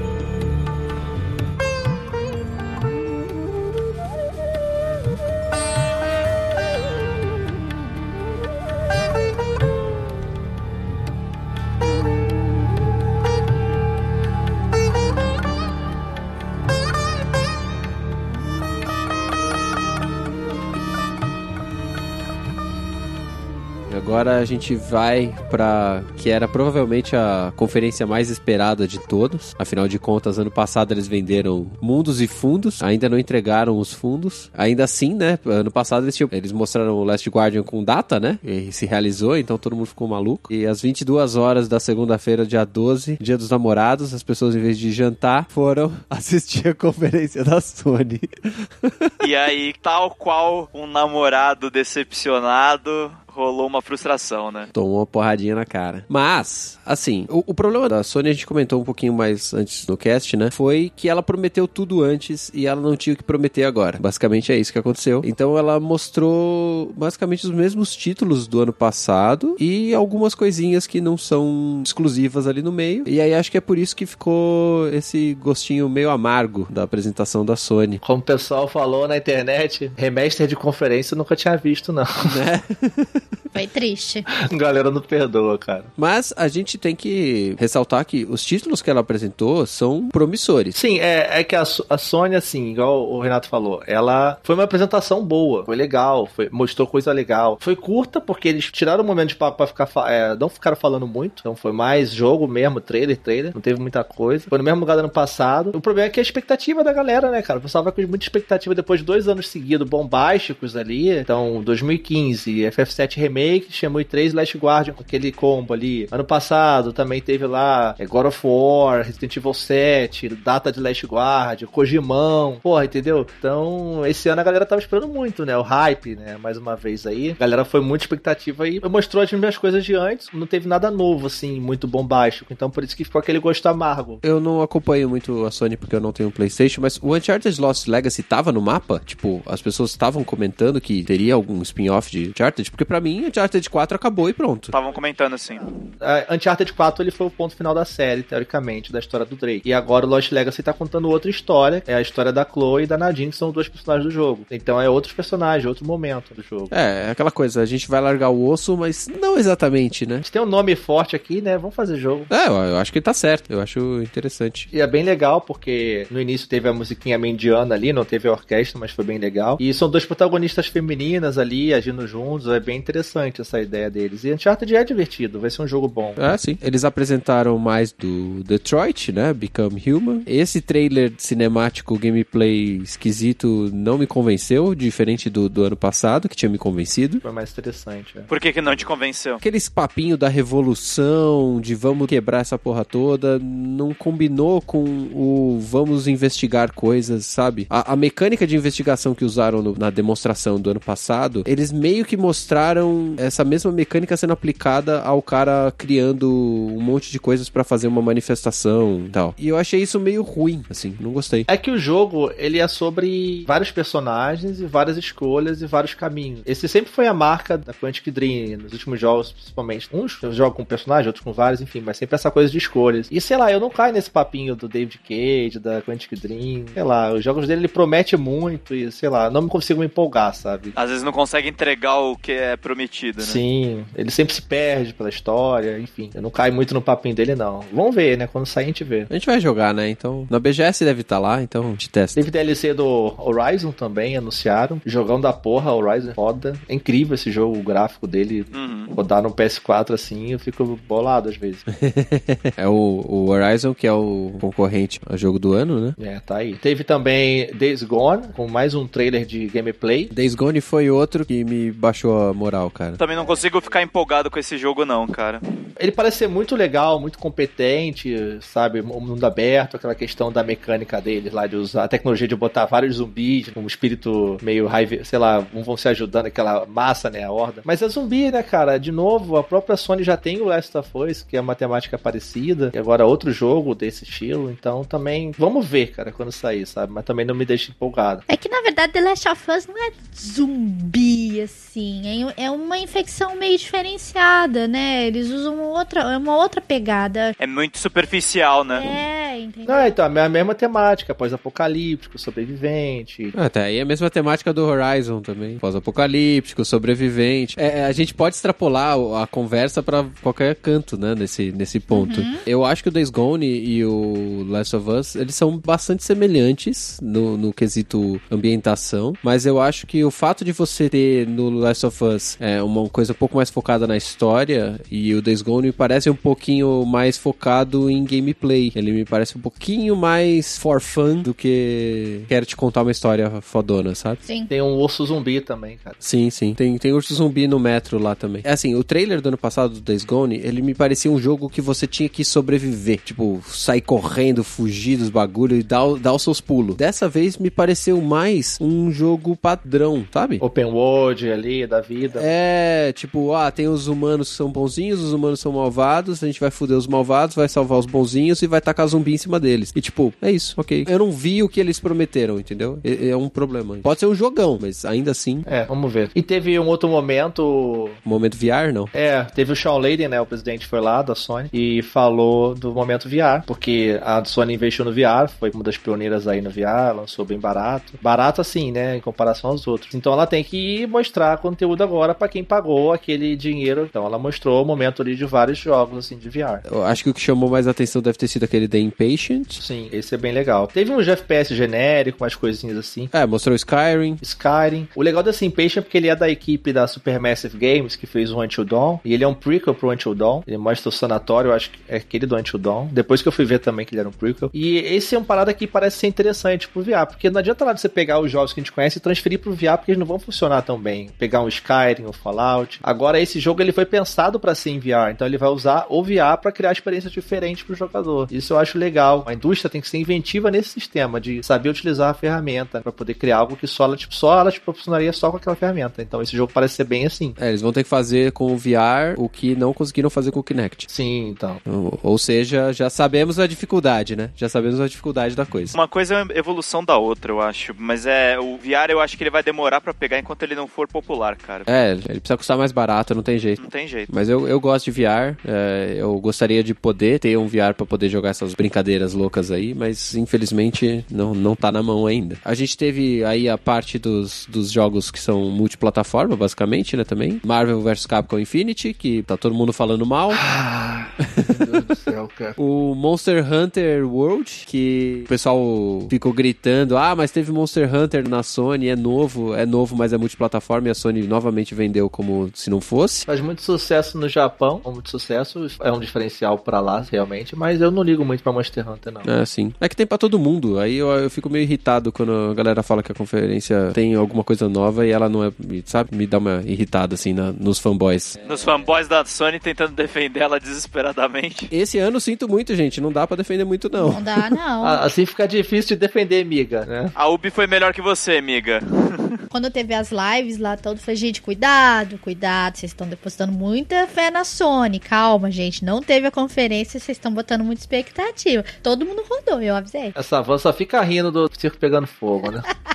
Todo, todo mundo que ouve esse podcast, quando eu falo da, da Sony, sabe que eu não sou um fã da Sony, assim. E ano passado eu não tinha como falar que a Sony não fez a melhor apresentação, sabe? Mas esse ano, desculpa, gente, não, não rola. Não foi, não funcionou, não deu. É, sim, eu falo isso. Foi muito decepcionante, mas foi muito decepcionante. Como apresentação. Bom, eles apresentaram esse Monsters of the Deep do Final Fantasy, eu não entendi o que é essa porra até agora. É um, é um é, mostrou foi no momento VR, que é na verdade uma DLC que é você usar o VR pra pescar. Ah, é o joguinho um, de que tem um pesca. minigame de pescaria. É, Sega Bass Fishing. Mas é que assim, é, é divertido pra caralho pescar no Final Fantasy XV. Eu perdi horas e horas pescando, mas enfim, é um gimmick. É, entendi, entendi. Agora entendi qual que você tá falando. Bom, eles anunciaram na, na conferência o DLC do Final Fantasy, aí, do Prompto. Não, acho que não foi na conferência, não, foi? Foi depois, né? Acho que foi depois. Teve também o Call of Duty World War II, né? Que agora aparece na Sony. Call of Duty da Segunda Guerra Mundial. Tá bem bonito, assim, bem interessante. Quero jogar. Também voltando pras origens ali, né? Pras guerras antigas. Pode reviver Medal of Honor também, tá, gente? Tô deixando. Pode trazer de volta. Teve um momento que eu fiquei muito puto também, que tipo assim, pra mim foi tipo tão whatever assim, que foi o Shadow of the Colossus. Eu vi a galera na internet, nossa, Shadow of the Colossus, caralho. E cara, todo mundo sabe aqui que, tipo, eu gosto pra caralho de, de Shadow of the Colossus, Rico, Last Guard, fez um cast aqui, a gente falou nosso, todo o nosso amor. né? Mas só que, cara, esse Shadow of the Colossus a gente não precisava desse remake agora. É é um remakester, né? É um remake remaster, que é tão simplesinho assim, sabe? A mudança. Tem um remaster tão bom que saiu no Play 3, era só trazer ele pro Play 4, sabe? Ele e o Ico. Não é o que a gente precisava agora, não tinha necessidade. A minha pergunta é: é o estúdio mesmo que tá fazendo? Ou eles entregaram na mão de outra pessoa? É a Blue Point, ela que é responsável por fazer esse port. Então, mas não é o Team Ico que tá fazendo. Não, não. O Team Ico ele nem existe mais como a gente conhece hoje. Ah, é? Tá. Porque assim, não faria sentido pra mim os caras demorarem 10 anos fazendo The Last Guardian pra me entregar no ano seguinte um remaster do Shadow, entendeu? É a mesma galera que fez os remasters God of War e tal. Eles cuidam disso, dessa parte de remaster, remake. É que esse é um remake, né? Então precisa ter um pouco mais. Mas aí, eu acho estranho porque se você demora 10 anos pra entregar um jogo e você consegue entregar um remake que poderia acalmar a galera antes, por que você não fez isso, sabe? Não faz sentido, né? É. E, e por que que você não fez com o Ico, entendeu? Que é um jogo que tá mais longe da galera, assim. Fazer com os dois, entrega os, os três juntos, sabe? Faz os três juntos, ó. Tá aqui o pacote novo, os dois remakes e o, e o Last Guardian aqui, todos gráfico PS4, bonitinho. E vai embora, cara. É, é muito desnecessário. Agora, como é um remake, tem a parte remake da coisa. Se eles resolverem o maior problema pra mim do Shadow of Colossus, que é você andar no deserto sem fazer nada, talvez eu desgoste menos do jogo, entendeu? Ah, mas isso aí vai estar, porque isso aí faz parte da experiência do jogo. É você sentir aquele sentimento de desolação, de solidão, entendeu? Isso faz parte da experiência. É, entendeu? então eu vou continuar não gostando. Sinto muito. Não tem jeito. é, enfim, Sony, pode fazer mais, né? É, mais alguma coisa antes de eu falar do melhor jogo que eles apresentaram não? Tem o God of War, gente. Ah, o God of War. Outro trailer que me deixou menos empolgado do que no, no ano anterior. É, eu senti falta de um gameplay maior hoje, mostrando mais detalhes. Eu sei que o trailer foi legal, tudo foi bem ok, bem legal mesmo, mas eu senti falta de um gameplay maior esse ano do God of War. O que tava ali a gente já sabia, entendeu? Acho que eles deviam ter trazido um gameplay. Ele mostrou edições de gameplay, são várias cenas de gameplay editado ali, mostrou um pouquinho, mostrou mais um pouco assim do mundo, da, da coisa da mitologia nórdica ali, filho dele, parece uma mulher. Gostei. Um pouco mais assim da história. Tá muito interessante o setting, né, o ambiente nórdico, assim, as referências à mitologia, muito maneiro. A serpente lá, né, que ele encontra, muito maneiro. É, a Serpente da Terra. Que eu até falei que lembra Dark Souls, assim, a cena é igualzinha. Até, É, puta, você mandou o print lá, puta que pariu, igualzinho. É, eu botei no, no Twitter, no Facebook, ficou muito legal. Então, que também tem influência nórdica no Dark Souls, então por isso que também tem. Ah, sim, sim, claro. É muito maneiro, mas enfim, só esperar sair agora. O jogo tá foda, tá maneiro pra caralho.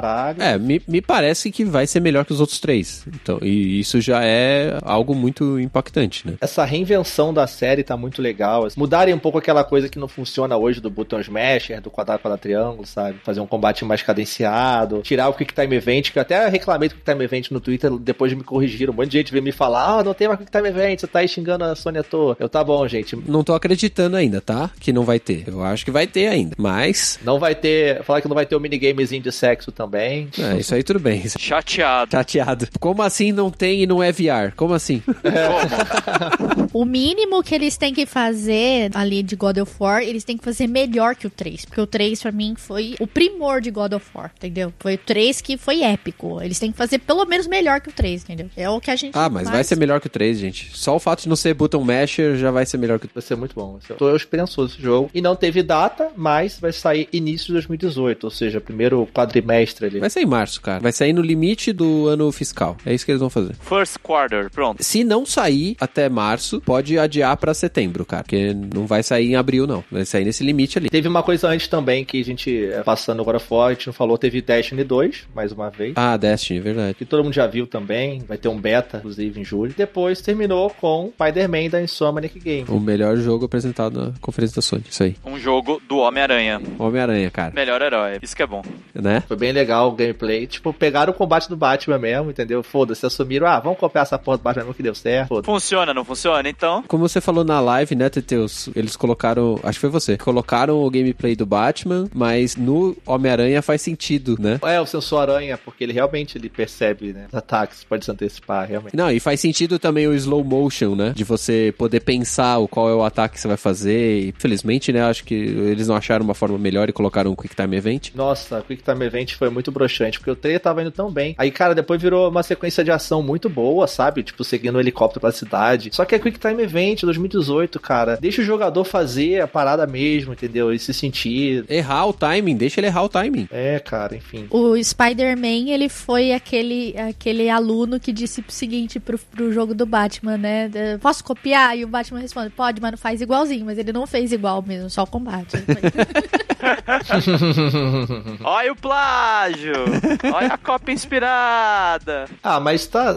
Vamos ver, né? Tá legal, interessante também. Tá bem bonito, assim, bem rápido. Depois, beleza, né? Agora vai mostrar, sei lá, Last of Us 2, gameplay, data, alguma coisa, Neil Druckmann no pau. Não, apareceu o compiladão lá é, dos, dos jogos, acabou. Momento mais broxante da Sony. Nossa, esse final foi até depressivo. Foi bem broxante. A galera, tipo, todo mundo. Hã? Acabou? Como é que é? O, o plateia também, né? Você tava lá, né, Pedro? Pareceu. O pessoal tá até meio apático na, durante a apresentação, assim. O pessoal não vibrava muito. Não, e eu, é, eu achei assim que algumas pessoas mais sonistas lá dentro falaram, não, mas foi uma boa apresentação na hora que acabou. Depois elas foram ver um pouco, uma, fazer uma avaliação um pouco mais com distância e falaram, é, foi fraco. Ainda teve uma ceninha pós-crédito que mostrou depois lá o, o, o, Spider- o Spider-Man, que na verdade é o Miles, né? Que é o Miles Morales, que é o Spider-Man que é o negro, que é o, ele da recente da HQ. Mas ele não é o Spider-Man do jogo, né? Ele é o do jogo. Não é não. Ele tá ali aparecendo só. Ele faz uma ponta. Pelo que os caras falaram, ele não é o do jogo. Na apresentação parecia o do jogo, mas ele não é o do jogo. Porque deu a entender que, tipo, ele prendeu o helicóptero na teia ali, beleza, foi embora, aí aparece depois só o helicóptero preso na teia, sem o Homem-Aranha, e ele tirando, como o Mi-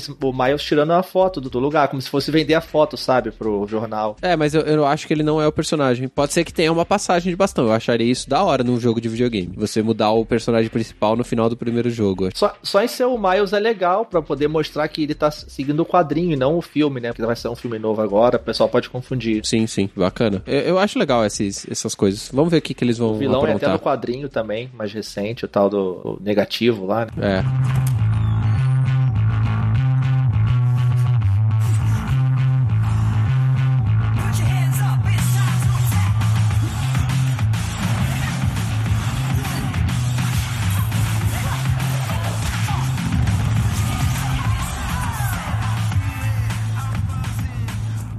Vamos falar aqui da Nintendo e depois a gente tem os comentários do Pedro o que ele achou do evento. A gente tem a Nintendo com a sua apresentação em vídeo. Tendo Spotlight. O ano passado não chamava Spotlight, né? Tinha outro nome. Era direct. Era Direct só, né? É, acho que era E3 Direct. É, eu gostei do, do nome Spotlight, achei que é um negócio legal. Meu problema com o nome Spotlight é que ele já deu a entender qual que é o foco da coisa, que o foco foi o Switch. Então, tudo que eles falaram de 3DS depois, as pessoas acharam que não, falar, não falariam nada e que o 3DS morreu. Gente, o 3DS não morreu, tá? Tá vivíssimo, até 2019 tem jogo. Vamos falar aqui do que foi apresentado no Spotlight de Switch. É, eu vou tirar da sala o elefante do Metroid Prime, porque só mo- mostrou o logo e, assim, por mais que eu goste de Metroid, não era o anúncio que eu esperava. O anúncio que eu esperava aconteceu na Treehouse 10 minutos depois. Sim, é o, é Metroid que a gente queria de verdade, que é o Metroidzinho 2D lá. Metroid Samus Returns para 3DS, que é o remake do segundo do Game Boy. Que eu não zerei esse, eu joguei, perdi o save, joguei de novo. Tem no 3DS ali a versão, eh, comprei ele na, na eShop a versão do Game Boy no 3DS também, não vou poder jogar agora o remake. É, e o remake tem uns, uns negócios bem legais de você poder usar um golpe de escudo lá, um melee muito louco. Um parry, é, que ela faz. Achei animal. E a galera que tá fazendo é o pessoal que fez o Castlevania Lords of Shadow do 3DS, aquele que era 3D também, porque o jogo é 3D, mas com um movimento bidirecional, né? Side-scroller. 2.5D. Então ele tem essa ideia assim também. Tá bem legal o jogo, cara. Muito foda, assim. É, eu vi o gameplay lá,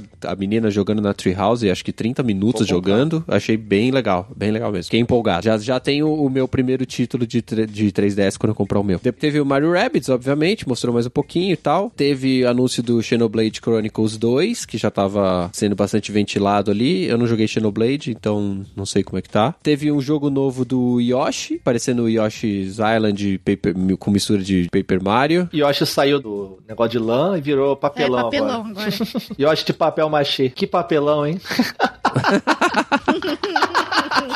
Mas essa apresentação do Yoshi foi legal porque eles exploraram. Eles colocaram um jogo de plataforma que a gente já tá acostumado, já cansou até às vezes. Mas eles conseguiram fazer uma mecânica um pouquinho nova que você tem que explorar tanto a frente quanto o verso do cenário, né? Eu achei isso bem Pra legal. você completar a fase 100%. Eu achei isso bem interessante. E vai ter amiibo do Yoshi de papelão agora. Ah, vai ter amiibo de tudo, velho. Acho que anunciaram 10 amiibos nessa apresentação. Um jogo novo do Kirby, acho que isso não tava sendo muito esperado, mas jogos do Kirby são sempre divertidos. Divertidos. É, bem parecidão com o que a gente conhece de Kirby mesmo. Nada muito impressionante, mas legalzinho. Aí entrou o cara da Pokémon Company, né, Van? É, que foi assim. Eu entendo até o lado que ele veio falar com as imagens do Poké Tournament. Ele veio falar que a Game Freak já está desenvolvendo o core Pokémon para o Switch. Ou seja, a gente vai ter o lançamento de Pokémon Ultra Sun e Moon agora em novembro, dia 17. E a partir daí a gente já não sabe o que, que vai ser. Porque agora vai ser Pokémon pro Switch. É, a, sua- a franquia principal vai sair do 3DS realmente.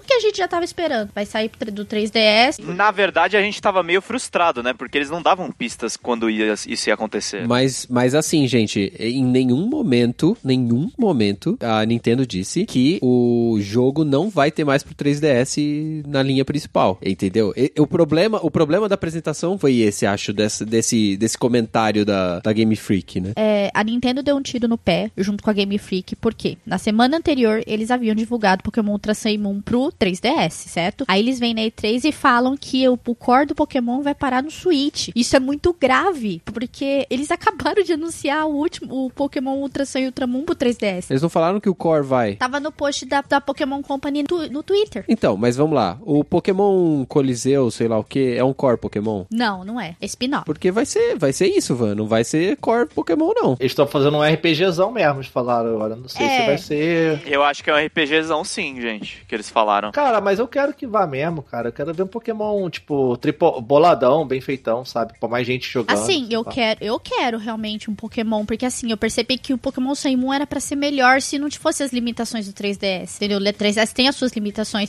só que eu no mesmo fundo eu fiquei triste porque eu vou ter que gastar com um Switch, vou ter que comprar um console novo. Então assim, ao mesmo tempo, eu tô feliz, eu tô puta também, por- porque eu sei que é pra melhorar o jogo. Pô, teve três Pokémon, quatro nessa geração, cara. Já teve muito, cara. Teve o. Eles deviam ter segurado um pouco. Eu acho que eles deviam ter deixado anúncio de Pokémon pro outro ano, ou mais diante depois de Ultra Sun e Ultramon. Porque, sei lá, eu- na minha opinião, eu acho que eles deram um tiro no pé. Porque muita gente do meu. Do, da, da convivência ali, do que a gente joga, a comunidade de Pokémon, muita gente não vai comprar Ultra Sun e Ultramon, vai guardar o dinheiro pra comprar o Switch e comprar o próximo jogo. Mas vai sair daqui dois anos só, Van. Você vai esperar dois anos e não vai comprar o Ultrasan Ultramon que sai agora? Eu vou, porque eu sou fã. Porque vai demorar dois anos, não, não duvide disso. É, eu tenho certeza disso. Vou comprar, mas é, eu- é a reclamação da- das pessoas que, que curtem Pokémon. É, É que tem o outro lado também, ô Van, da moeda, que assim, eu, eu vi muita gente que comprou o Switch esperando um Pokémon pro Switch, pra ele ter essa abordagem portátil também. Apesar de ficar meio no limbo, né? É portátil, mas não é, console, mas não é, enfim. Vão ver a postura da Nintendo em relação a isso tudo. Então, muita gente, eu vi, por exemplo, o Guerra, que gravou com a gente já vários casts lá da SPN, ele tava puto de que anunciaram o Ultração Ultramon, falando que ia vender o Switch dele. E ele vendeu realmente, depois da conferência da Nintendo, porque ele queria um Pokémon no Switch, e lançaram pro 3DS. Então ele ficou, se sentiu decepcionado, sabe? Então tem esse outro lado da história também, sabe? Então acho que eles falaram assim, ó, gente, tipo, ó, estamos fazendo um jogo pro Switch de Pokémon, calma, gente, vai sair, tá? Foi meio que isso que eles falaram. E, e eu também acho que é uma questão assim, cara, eu jogo Pokémon há bastante tempo, cheguei a participar até de campeonatos quando tava na versão Gold Silver. Desde aquela época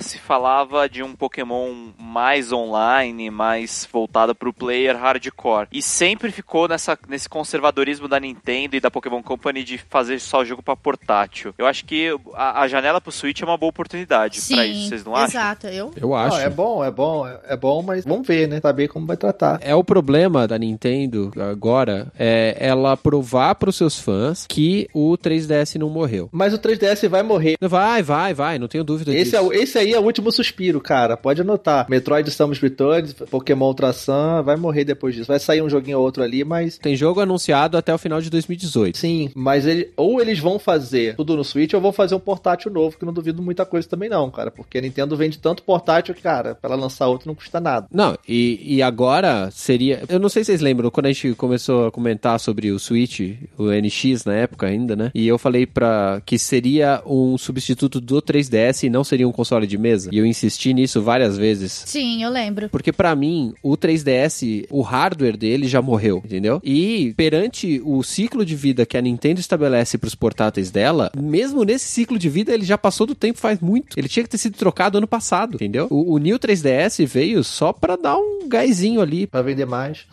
Ah, vai ven- vender mais porque ele é mais rápido e tal. Mas o, o ponto é que ele precisava de um portátil novo anunciado. E ela não anunciou um portátil, ela anunciou um console de mesa misto. Então, assim, é, eu não sei se pra Nintendo é uma boa ideia apostar no Switch como portátil, particularmente, porque ele não é tão portátil assim. O, o 3DS a gente dobra ele, joga na bolsa de qualquer jeito e vai embora. O, o Switch, você não vai fazer isso, cara. Com- principalmente com o controle atachado na lateral, que ele tem aquele encaixezinho que não é tão firme assim. Você dá umas porradas ali, tchau o controle. Eu sempre tive portátil da Nintendo e nunca tive aquelas case, aquelas bolsinhas. Sempre botava no bolso, enrolava numa sacola. Até hoje meu 3DS boto na sacola, sei lá, na camisa quando eu vou viajar. Agora o Switch, eu tô querendo comprar um até o final do mês, devo pegar o meu. Eu vou, já tô planejando comprar a case pra ele. A case, película de vidro pra frente, capinha de silicone pros controles, essa porra toda. O meu 3DS, ele tem a capinha dele de acrílico, ele tem a, a bolsinha dele e eu ando com ele mó cuidado, cara. Eu tenho um cuidado e eu vou pra qualquer lugar com meu portátil. Simplesmente fecho, coloco na bolsinha e também levo ele embora. Ah, sim, sim. Mas o que eu tô falando é, a ma- a maior parte das pessoas não se preocupam tanto assim. Elas não precisam. Mas com o Switch não tem como você não se preocupar, entendeu? Eu- então eu acho que a Nintendo colocar tudo em cima do Switch como um portátil hum, não vai funcionar. Mas eu espero que funcione. Saber.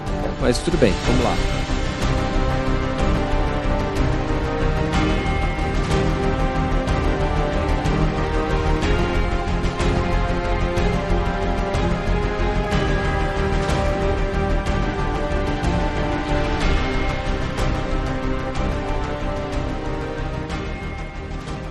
Pedro, fala um pouquinho como estava a disposição do evento. O stand da Microsoft era pequeno perante aos outros mesmo? Ou era mais, mais encheção de saco porque ele mudou de, de plataforma lá? Ah, Eu achei meio igual, cara. É, quer dizer, eu não fui na E3, essa é a minha primeira E3, né? Mas eu achei tava tão grande quanto o da Ubi, que tava com muita atração ao vivo, youtuber rolando lá, Just Dance acontecendo. Eu achei a Microsoft ok. Na verdade, eu não vi tanta diferença entre os ta- o tamanho dos stands das grandes, entendeu? Aham. Até a SEGA, que tava mais com- apostando em Sonic Mania, tava com um espaço legal. Legal. Ela não morreu. SEGA não morreu, está viva.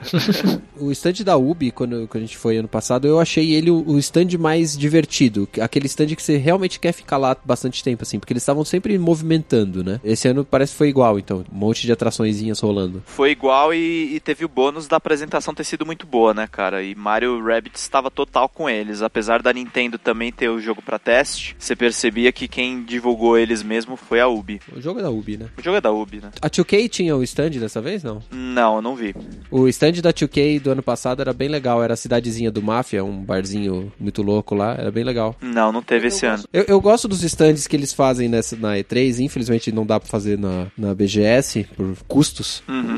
Porque eles são muito temáticos, né, cara? É. O Resident Evil era a cabana. Sim. Uhum. mu- Muito maneiro no passado. Tinha uns stands desse tipo também, não? Tinha. O- A Warner investiu pesado pra promover Shadow of Mordor com um dragão gigantesco aí pra você montar e muita gente tirou fotos com ele. O próprio Monster Hunter também trouxe aí o grifo lá com toda a penugem dele, tava bem exuberante. A Nintendo tava um espetáculo à parte com a cidade do Mario, né, do Mario Odyssey. Tava tudo muito bonito, cara. É o que você falou mesmo, é o que mais chama atenção assim. Quem tá indo em primeira viagem, eu não sei quantas E3 vocês foram, mas é Só uma. Só ano passado, só. só, só do ano passado, né? Então é a, a coisa que mais chama atenção quando você chega ali no pavilhão, acho que o primeiro dia, você fala, caramba, eu tô na E3, né? Você vê os stands e você meio que desmonta vendo as coisas, né? E é muito legal. Não, e eu não sei ou você, ô Pedro, se teve um pouco dessa experiência, mas o mais legal da E3, pra mim, você jogar um jogo e tal, o desenvolvedor do teu lado. E cara, o que, que você achou do jogo? Eu, pô, cara, achei isso aqui legal e tal. E tipo, você vê o cara achar do cara, sei lá, é level designer, sei lá, o cara é o cara da empresa realmente ali, tá querendo saber, ansioso por saber o que você quer falar do jogo dele. Sim. Encontrar os, os grandes nomes da indústria. Você tá andando, de repente você vai pro lado, Yoshihiro Ono. Que eu tirei foto. o Shinori Ono, o Tim Schafer, é, sei lá, cara, eu tirei foto com aquele Yamaoka, Neil Druckmann, é muito foda isso, sabe? Não sei se você conseguiu encontrar essa galera lá. Eu encontrei o Yoshiri Ono na, entre a Sony e a Nintendo, consegui tirar foto com ele, depois ele foi pra galera lá tirar foto com autógrafo e formou a fila gigantesca lá e,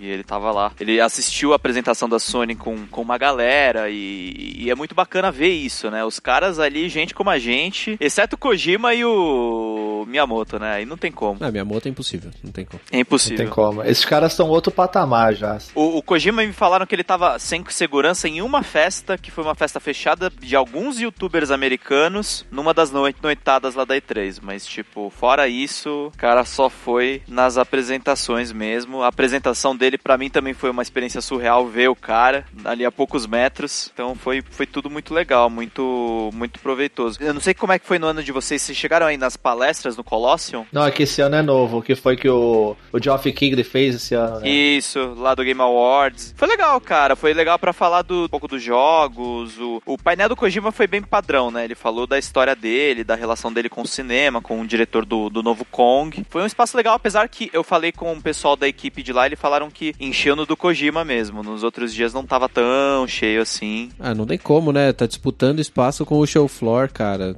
Só tem três dias, tem poucos, pouco tempo. Começa às 10, termina às 4. Sim. Não tem como você perder tempo saindo do, do galpão, cara. É, a parte do Coliseum ali era aberto pro público. Era de graça, não era? Sim. É, isso era legal. Era, era fechado só a reserva do local. Se lotasse, não rolava, mas só isso. Isso era legal pra quem não queria de fora lá visitar e não pagar nada. É, você viu os indies lá também, não? Você... Vi, eu passei pelo Indicade, a Mayara, que é a minha repórter, foi até o The Mix, que foi a festa à noite. Falou que foi uma festa que teve muita bebida, a galera encheu o caneco. É três altas festas. É total. Que é difícil descobrir. E os brasileiros estavam marcando presença lá, o Guts do Flux Game Studio, o Ninjin da, da Pocket Trap, a Ana Ribeiro do VR dela, que é o, o Pixel Ripped, também estava apresentando por lá. Teve outros brasileiros também, o próprio Dandara, jogos novos aí já debutando na E3 e, e jogos também que foram destaque do ano passado, que é o Alquimia da Bad Minions, estavam lá tanto na, na E3 quanto fazendo reuniões e conversando com o publisher, enfim, procurando investimento no exterior, né? Que é sempre importante. E a galera tava, os indies estavam em cima disso. Mas é, é aquela coisa, né? Os indies eles ainda são meio, a- apesar desse ano ter muita, muito jogo em VR, o que é interessante, e jogos com temáticas diversas, tinha um jogo criticando Donald Trump, eles são meio que outsider da E3, não é a galera da grande indústria, né? Então o espaço deles é menor. Sim. E você achou que tava, tinha muita fila, você não conseguia pegar nada, né, pra jogar? Ah, Achei que no primeiro dia tava impossível de verdade. É que assim, eu sou uma pessoa, sei lá, é, não sei como quanto a vocês, mas a BGS me deixou mal acostumado, eu não sei.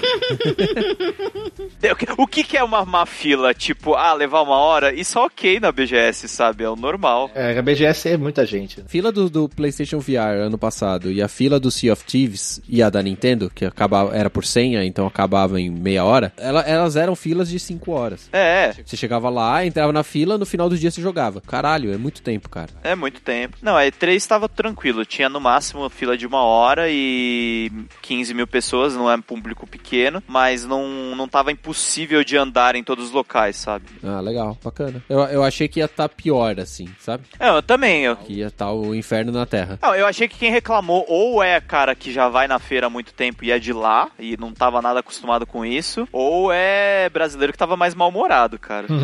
Pra gente, como imprensa, Brasil, Latinoamérica no geral, é muito difícil conseguir é, horário reservado pra testar as coisas. Então, pra mim foi um pouco oposto. Eu fiquei com mais horários reservados do que o contrário, falando sério. A gente tinha bastante horário reservado, da Bandai, da Ubi, algumas assim, mas, por exemplo, Sony e Microsoft, Fila. muito difícil, porque as empresas não dão essa abertura, né, pra, pra gente daqui. Pra quem é de lá, provavelmente deixa, né? É porque é muito concorrida, é muito concorrido, então. Sabe o que é bizarro de tudo? A Nintendo, que eu achei que fosse ser o parto da montanha, foi a primeira stand que eu fui e eu já reservei horário. Tipo, foi muito tranquilo. É, a gente foi no segundo dia, a gente achou que não ia nem, nem ter chance de testar o Zelda ano passado, e foi de boa também. A gente chegou lá, testou, de boa. É legal o tratamento que eles têm com o, pessoal da imprensa, é bem diferenciado, assim. Eles precisam, né?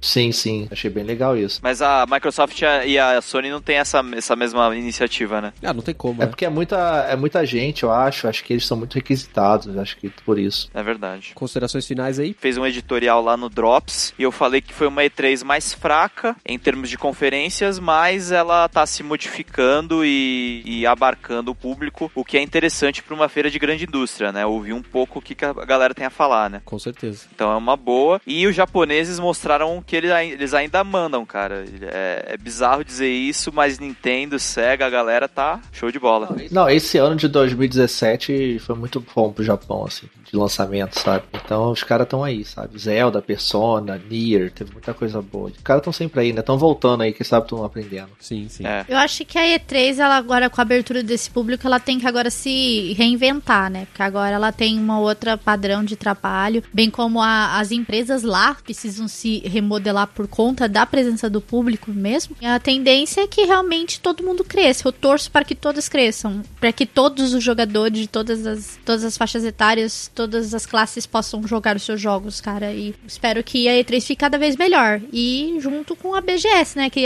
tudo que pareça lá venha pra cá, porque não adianta só ficar lá, a gente também quer ver aqui também. Vai, vai vir os jogos pra cá, sim, com certeza. É é legal ver a E3 se reinventando. Tem um lado de que as empresas agora, elas fazem seus próprios eventos, às vezes pode ser mais interessante para ela, pelo que eu falei lá no início, da própria empresa ter o momento dela, em vez de dividir esses dias com todas as pessoas falando de vários jogos. Ah, por exemplo, a PlayStation Experience, que a Sony organiza, que é quase uma E3 da Sony, né? Porque ela vai e fala ali, Last of Us Parte 2 ela apresentou ano passado, então acho que ela guardou muita coisa, inclusive, pro final do ano Aham. a Nintendo Direct mesmo, enfim. Tem muitas feiras pelo ano, é TGS, é Gamescom, sabe? É muita coisa acontecendo. É 3 ela, de certa forma, tem esse impacto, mas ela tá perdendo um pouco de força, então ela tá tentando se reinventar. Isso é legal, sabe? Então vamos ver o que tem pro futuro aí. É sempre bom ter uma reação, né? Tem que ter esse momento que ela precisa se reinventar, porque chega um momento que as pessoas cansam, entendeu? Se ela, se ela não se reinventar, ela vai embora, então ela vai, aos poucos as pessoas procuram menos e acabou. Precisa ter essa mudança. É bom, é bom, a mudança é bom. Bom, eu achei legal que as, as empresas se dedicaram a, a mostrar pro público aquilo que elas queriam ali. Deu uma equilibrada esse ano, acho. Fica difícil a gente falar quem se destaca mais ou menos ali. Eu acho que ano que vem a gente vai ter uma, uma E3 mais agressiva do que esse ano aqui, igual foi a do, do ano passado, por exemplo. né? Vamos ver como que o Switch se sai, como que o Xbox One X se sai, eh, se o VR vai baixar de preço. Vamos ver o que, que a, a E3 de 2018 nos promete, né? Enquanto isso, a gente se prepara para nossa E3 aqui no Brasil, que chama BGS. Aí já. Exato, logo aí. Garanta seu ingresso e vem encontrar a gente lá para jogar uns joguinhos muito loucos. Exato. E comentem aí o que vocês acharam dos jogos da E3, quais vocês mais curtiram, como é que foi a, conferência, vocês gostaram, o que não gostaram. Deixa aí suas impressões. Exatamente. Muito obrigado aí pela participação, Pedro, pela sua seus comentários sobre como foi a experiência na, na E3. Imagina, gente. Nosso repórter de campo aqui. Enviado internacional. É. Obrigado, gente. Muito obrigado pelo apoio aí, que pela parceria de vocês sempre. Vocês sabem que eu torço pra caramba pra vocês aí do Meia Lua. Parabéns pelo trabalho de vocês e um abraço aí pra todos os ouvintes do podcast. Quem quiser mais informações da E3, lá do todo o trabalho do Pedro lá, vai lá no Drops de Jogos e vê lá as notícias. Exato, direto da fonte. É isso aí. Valeu, gente. Valeu, pessoal.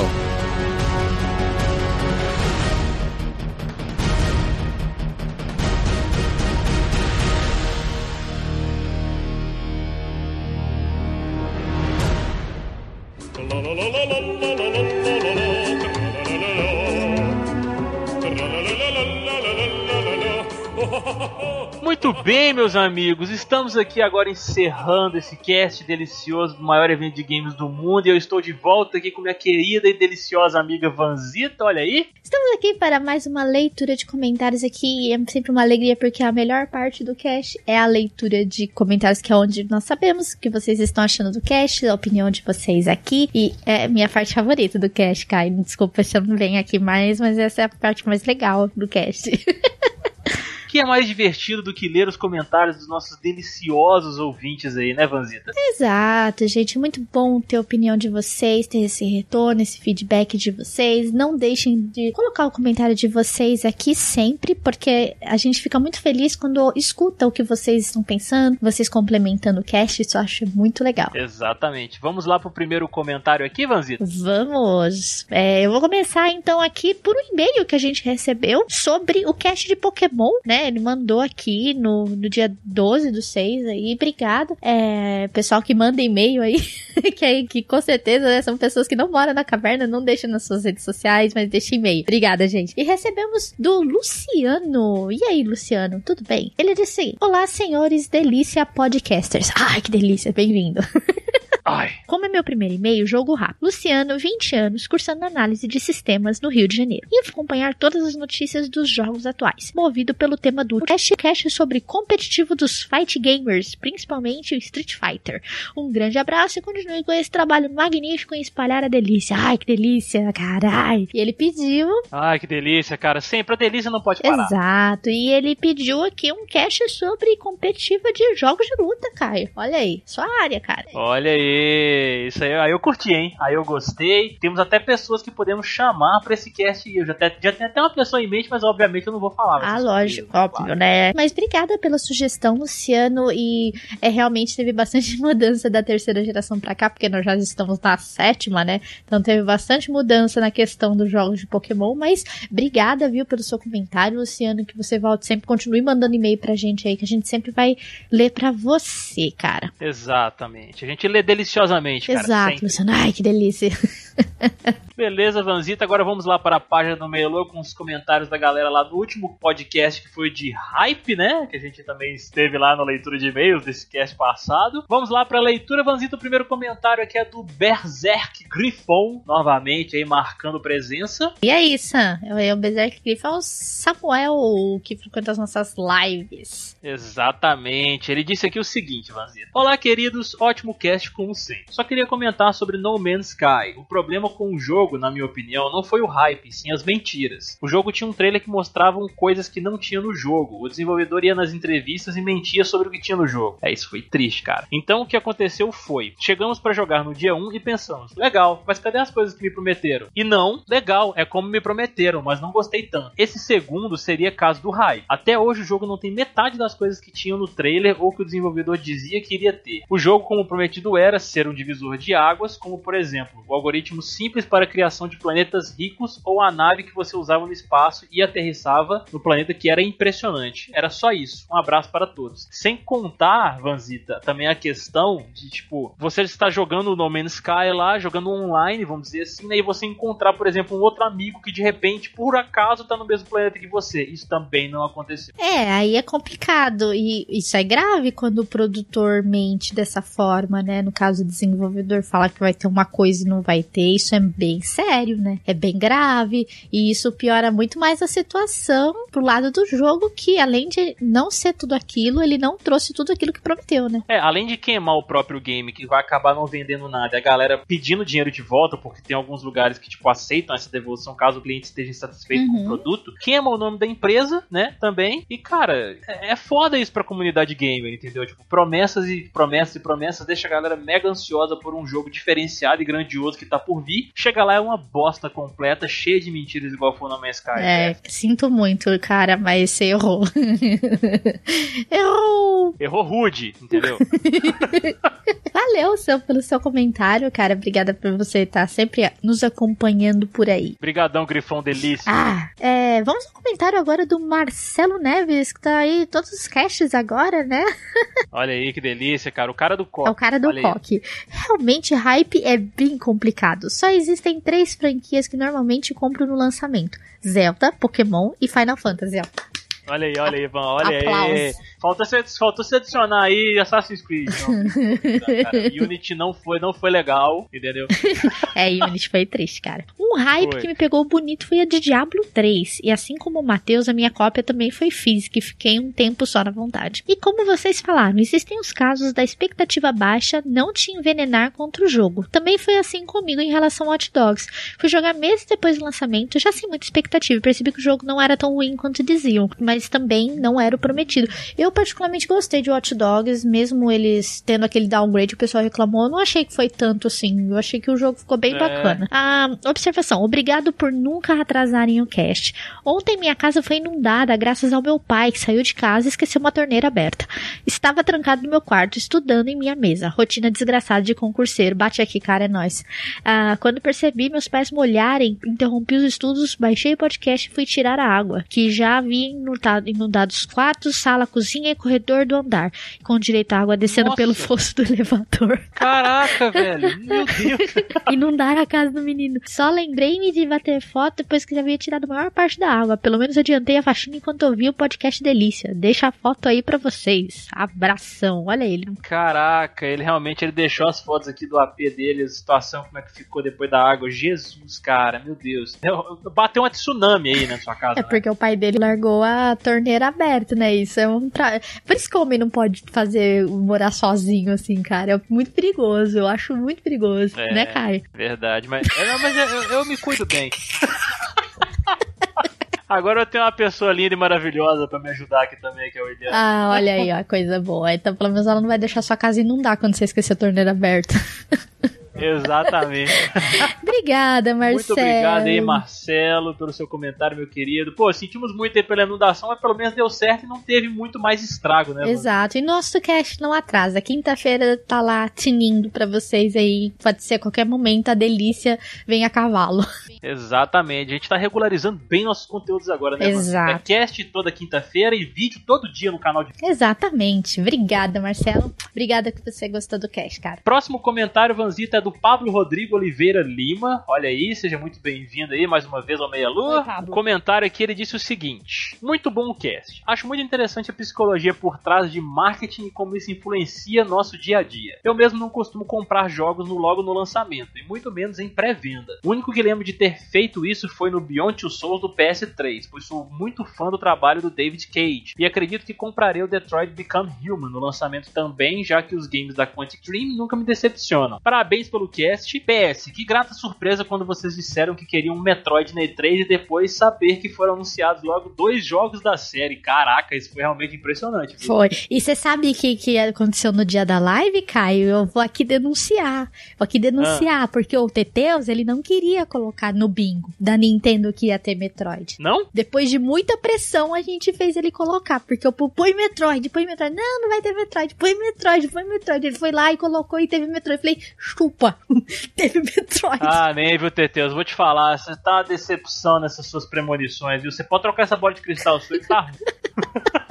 Você, você troca pela bola da delícia, a bola da delícia aí, ó.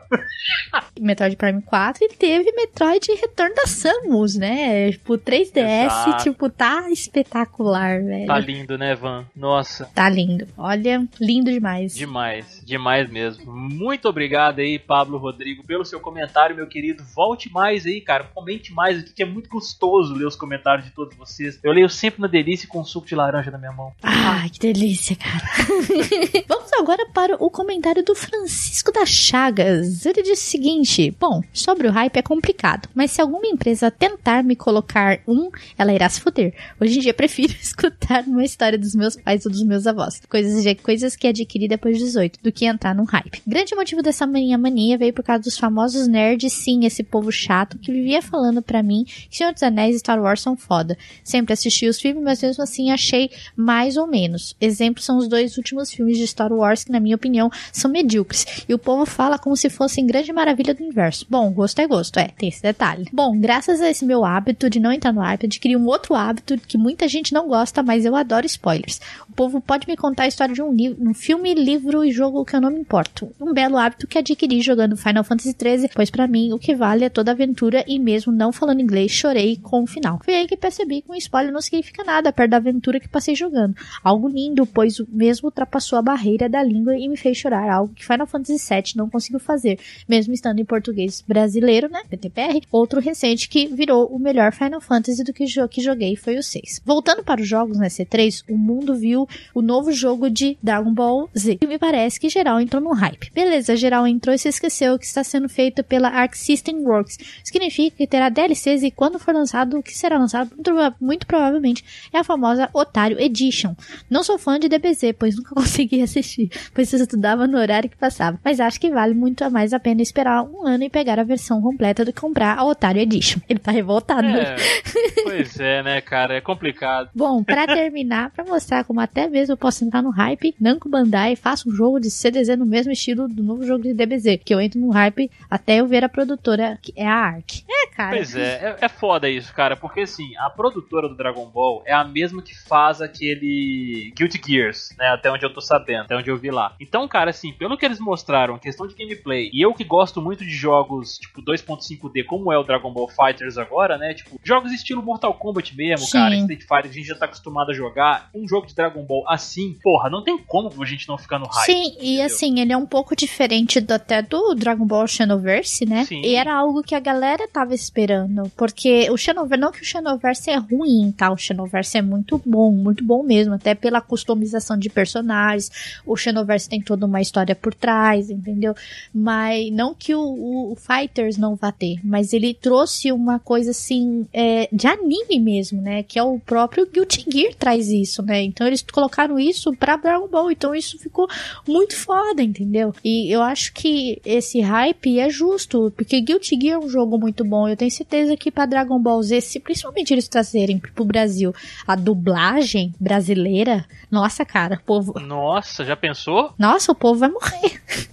Vai mesmo, cara. E sobre o que ele falou ali, Vanzita, de spoilers, cara, eu sou muito em cima do muro com relação ao spoiler. Porque, tipo, tem coisa que eu não quero saber nem fudendo pra não estragar a experiência, cara. Porque, assim, é, ele te conta uma coisa. Quando você for fazer aquela parada, jogar ou assistir, seja lá o que for, entendeu? Pra mim, pelo menos, eu, tipo, cara, não vai ser a mesma emoção de que, tipo, tomar aquele tapa na cara ou aquele soco no estômago, entendeu? Tipo, imagina um The Last of Us, Vanzita. É. Aí a gente tem aquele final lá da Ellie ou então aquela parte que a Sarah morre. É, todo mundo já sabe, puta que pariu, né? Mas assim, imagina que alguém te conta sem você nunca ter ouvido falar, tipo, ah, a Sarah morre no, no, no negócio e no final a Ellie, tipo, saca? Porra, não, velho, não faz. É, jogos com a experiência de The Last of Us realmente é complicado você receber um spoiler. Mas assim, eu também não ligo pra spoiler, mas eu acho que ele tem que ser muito bem dosado, entendeu? Eu, eu acho que existem momentos e momentos de spoiler e dependendo do produto também, entendeu? The Last of Us eu acho que é um jogo que não merece realmente ser spoilado, mas algumas coisas não tem problema. Como você falou, às vezes não estraga a experiência. Mas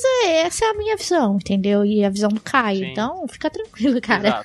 Bom, mas é isso aí, meu amigo. Muito obrigado, Francisco, pelo seu comentário. Comente mais, cara. Muito bom ler você aqui também. Aí, Vanzita, próximo comentário aí agora é do Bruno Alves, Vanzita. Olha aí! E aí, Bruno? Nosso restart. Beleza, meu querido, meu. Nossa, meu restart tá sempre comentando lá nos nossos vídeos, lá do canal de vídeos, Vanzita. Tá lá direto. Olha agora. lá, tem que comentar mesmo, gente, porque a gente gosta de interagir com vocês. Pô, com certeza, gente. Ó, ele disse aqui o seguinte: Olha o hype aí, gente! tipo no carnaval, né? Eles falam assim. Né? Então, olha o hype aí, gente. Abre ala. aí ele continua: Sobre hype positivo, só posso dizer de Rise of the Tomb Raider. Olha aí, mano! Oh, Olha aí! nossa, Rise of Tomb Raider foi um primor. Lindo. Olha, que delícia, né, cara? Ai, que delícia.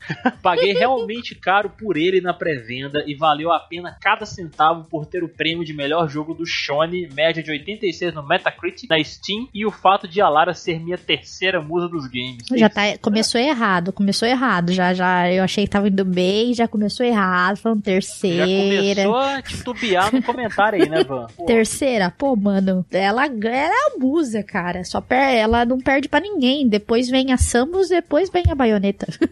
Aí, ó, tá vendo? É foda. né? Eu acho que o dele é a baioneta o primeiro. Certeza, ele é muito fã de baioneta. A baioneta deve estar lá no topo dele, distante. Exato. Aí ele continua. Mas às vezes o hype positivo é sempre bem-vindo desde que seja em você estar esperando coisa nova que acrescente muito. No caso de Rise of the Tomb Raider, foi acrescentada a dublagem em PTBR, cenário gigantesco e variado, não sendo só em uma ilha. DLC comemorativa dos 20 anos da franquia, incluindo a Mansão Croft e skins dos jogos clássicos de PlayStation 1. Lara finalmente podendo nadar, risos, né? Ele riu aqui. e sendo um dos jogos mais ricos em história que já joguei. Beijo seus delícias. Rise of the Tomb Raider, ele surpreendeu muito, cara. E é um jogo maravilhoso, não tem nem comentar. Dublagem BR excelente, cara. E eu tô esperando aí Shadow of the Tomb Raider, né, que é o próximo, né? eu espero que seja um É. bom jogo aí, cara. Eles já estão soltaram até umas imagens aí essa semana. É, eu espero que seja realmente um bom jogo, cara. Ah, vai ser sim. Eles estão mandando muito bem nessa série do novo Tomb Raider, cara. Com a nova Lara e tal. Eu tô gostando demais do que eles estão fazendo. Muito bom. Mas é isso aí, Bruno. Muitíssimo obrigado mais uma vez pelo seu comentário, cara. E muitíssimo obrigado pelo seu apoio lá no nosso canal de vídeos. Nossa senhora, tá dando muita ajuda pra gente, cara. E a gente tá sempre respondendo a galera. Então, vocês aí que não conhecem, entrem lá no youtube.com/barra TV, confiram os vídeos, comentem lá que a gente tá sempre respondendo todo mundo, né, Vanzito? Exatamente, gente. Deixe aí seus comentários que a gente sempre responde, galera. Vamos ao comentário agora do Arthur Silva de Souza. Olha aí. Ele diz o seguinte: gostei bastante do tema. Realmente o hype hoje faz com que as empresas se tornem mais preguiçosas e não caprichem mais nos jogos, pois sabe que o hype já foi criado e vai vender do mesmo jeito. Alguns jogos me decepcionaram muito, como The Last of Us, que eu estava com muito hype e depois que saiu não gostei. What? O, o- what? Ele não gostou do The Last of Us, cara. Ah, cara, tu- não, assim, claro, todo mundo tem direito à opinião e tal, e assim, beleza, mas você tá errado. O cara já tá contrariando o cara. Caraca, velho. Não, claro, eu tenho que respeitar a opinião de todo mundo, lógico, gente. Mas sei lá, sei lá. Eu acho que ele não gostou da temática do, do The Last of Us. Acho que acredito que seja isso. Também acontece o contrário. Eu gosto muito da série Assassin's Creed e muita gente fala mal do Unity. Como não joguei no lançamento, só vim jogar depois das atua- das atualizações. E curti pra caramba o jogo. Olha aí, Kai. Pronto, eu ganhei um ponto de volta. Pronto, você já, já se redimiu, cara. Você falou bem de Assassin's Creed, falou bem do Unity, que é um jogaço, entendeu? Foi uma aposta no lançamento por causa dos bugs e tudo mais, mas é um jogaço. Não deu mais review de site ou de youtuber que nem joga o jogo direito de me influenciar. Antigamente eu escolhi um jogo pela capa e jogos no Brasil sempre foram caros, com certeza. Hoje existem especialistas para dizer se o jogo é bom ou não. Eu não me deixo influenciar por essas pessoas. Acho que nós mesmos e nossa cabeça criamos o hype. Nosso comportamento em procurar notícias e mais notícias sobre determinado jogo só reforça mais a ideia positiva que temos sobre ele. Também não compro mais jogos em lançamento, exceto os da Nintendo. Tenho os três consoles e, embora atualmente tenha jogado mais no Xbox One do que no console da Sony e da Nintendo. Perceba que a Nintendo geralmente não mente em seus anúncios. Se ela mostra algo, dificilmente tem downgrade ou coisas do gênero.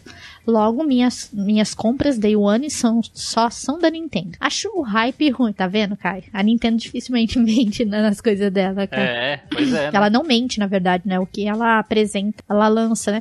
A não ser que teve uma diferençazinha quando eles apresentaram o novo jogo do Zelda.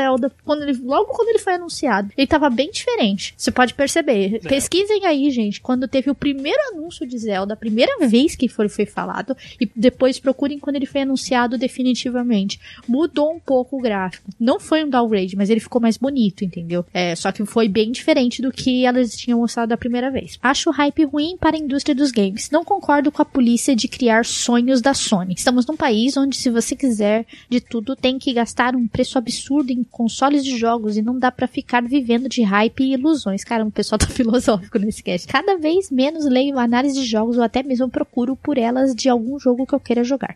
Já entendi que a análise é apenas a opinião do cara que jogou, ou pior, às vezes ele nem jogou o game e está fazendo análise do mesmo, como aquele caso do Zelda Breath of the Wild, que o analista usou a análise de um americano e jogou o game e a copiou. Enfim, falou galera, o comentário ficou muito grande.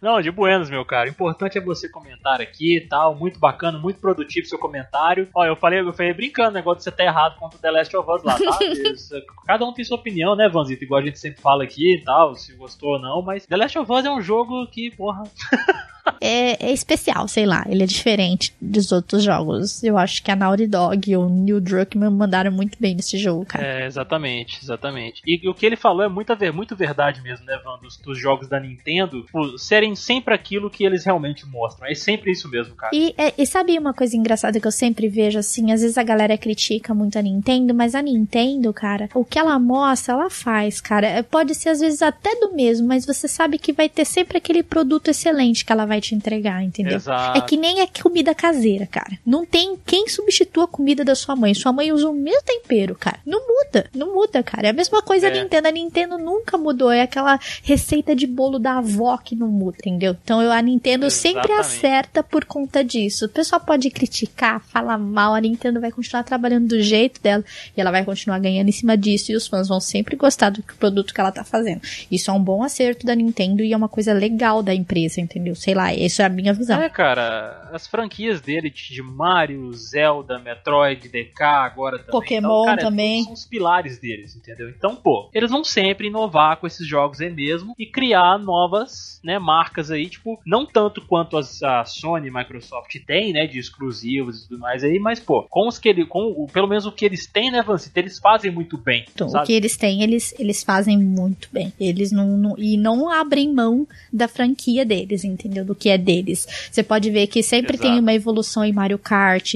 Tipo, meu, é tanto carinho na, naqueles jogos da Nintendo que, sabe, dá até gosto. Você vê, por exemplo, as pistas de Mario Kart 8. Gente, que coisa linda, entendeu? Eles trabalham em cada detalhe, tudo. Eles têm, eles têm muito carinho com as franquias deles, muito ciúmes, eu percebo, porque ninguém gosta daquilo. Então, sei lá, cara, a Nintendo é diferente no, no que ela faz. É isso a gente tem que bater palmas pra eles, né? E eu acho que nisso aí a Sony e a Microsoft têm bastante coisa pra aprender ainda da Nintendo.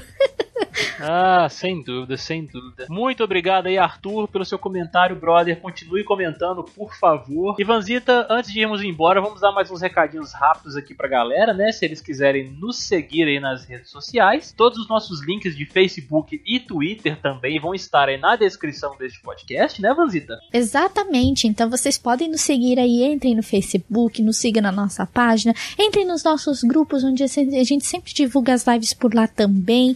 Siga-nos no Instagram, que a gente sempre tá postando alguma fotinha por lá. Siga-nos no Twitter, que tem divulgações todos os dias. E que mais, Caio? Entre no nosso canal de vídeos também, os de vídeo de live, que os links estarão na descrição. Tem saído vídeo todo dia no nosso canal de vídeo lá no meialua.tv. Então, se você quiser nos acompanhar aí deliciosamente, aí vendo o Caio, nosso youtuber favorito aí, fazendo vídeo todo dia aí pro YouTube, então vocês entrem lá, vocês vão ver vídeo dele, vão ver vídeo do Verta.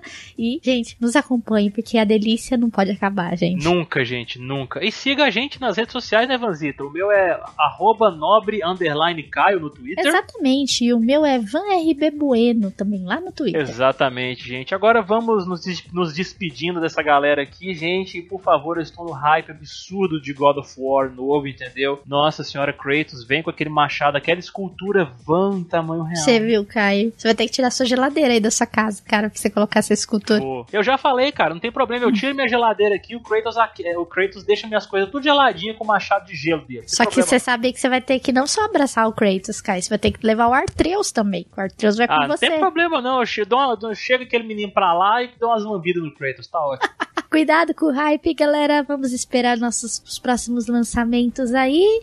Espero que a próxima E3 traga mais surpresas. Exatamente, meus amigos. Beijo na popa esquerda de cada um de vocês, delícia. Ai, que delícia, gente. Um beijo pra vocês.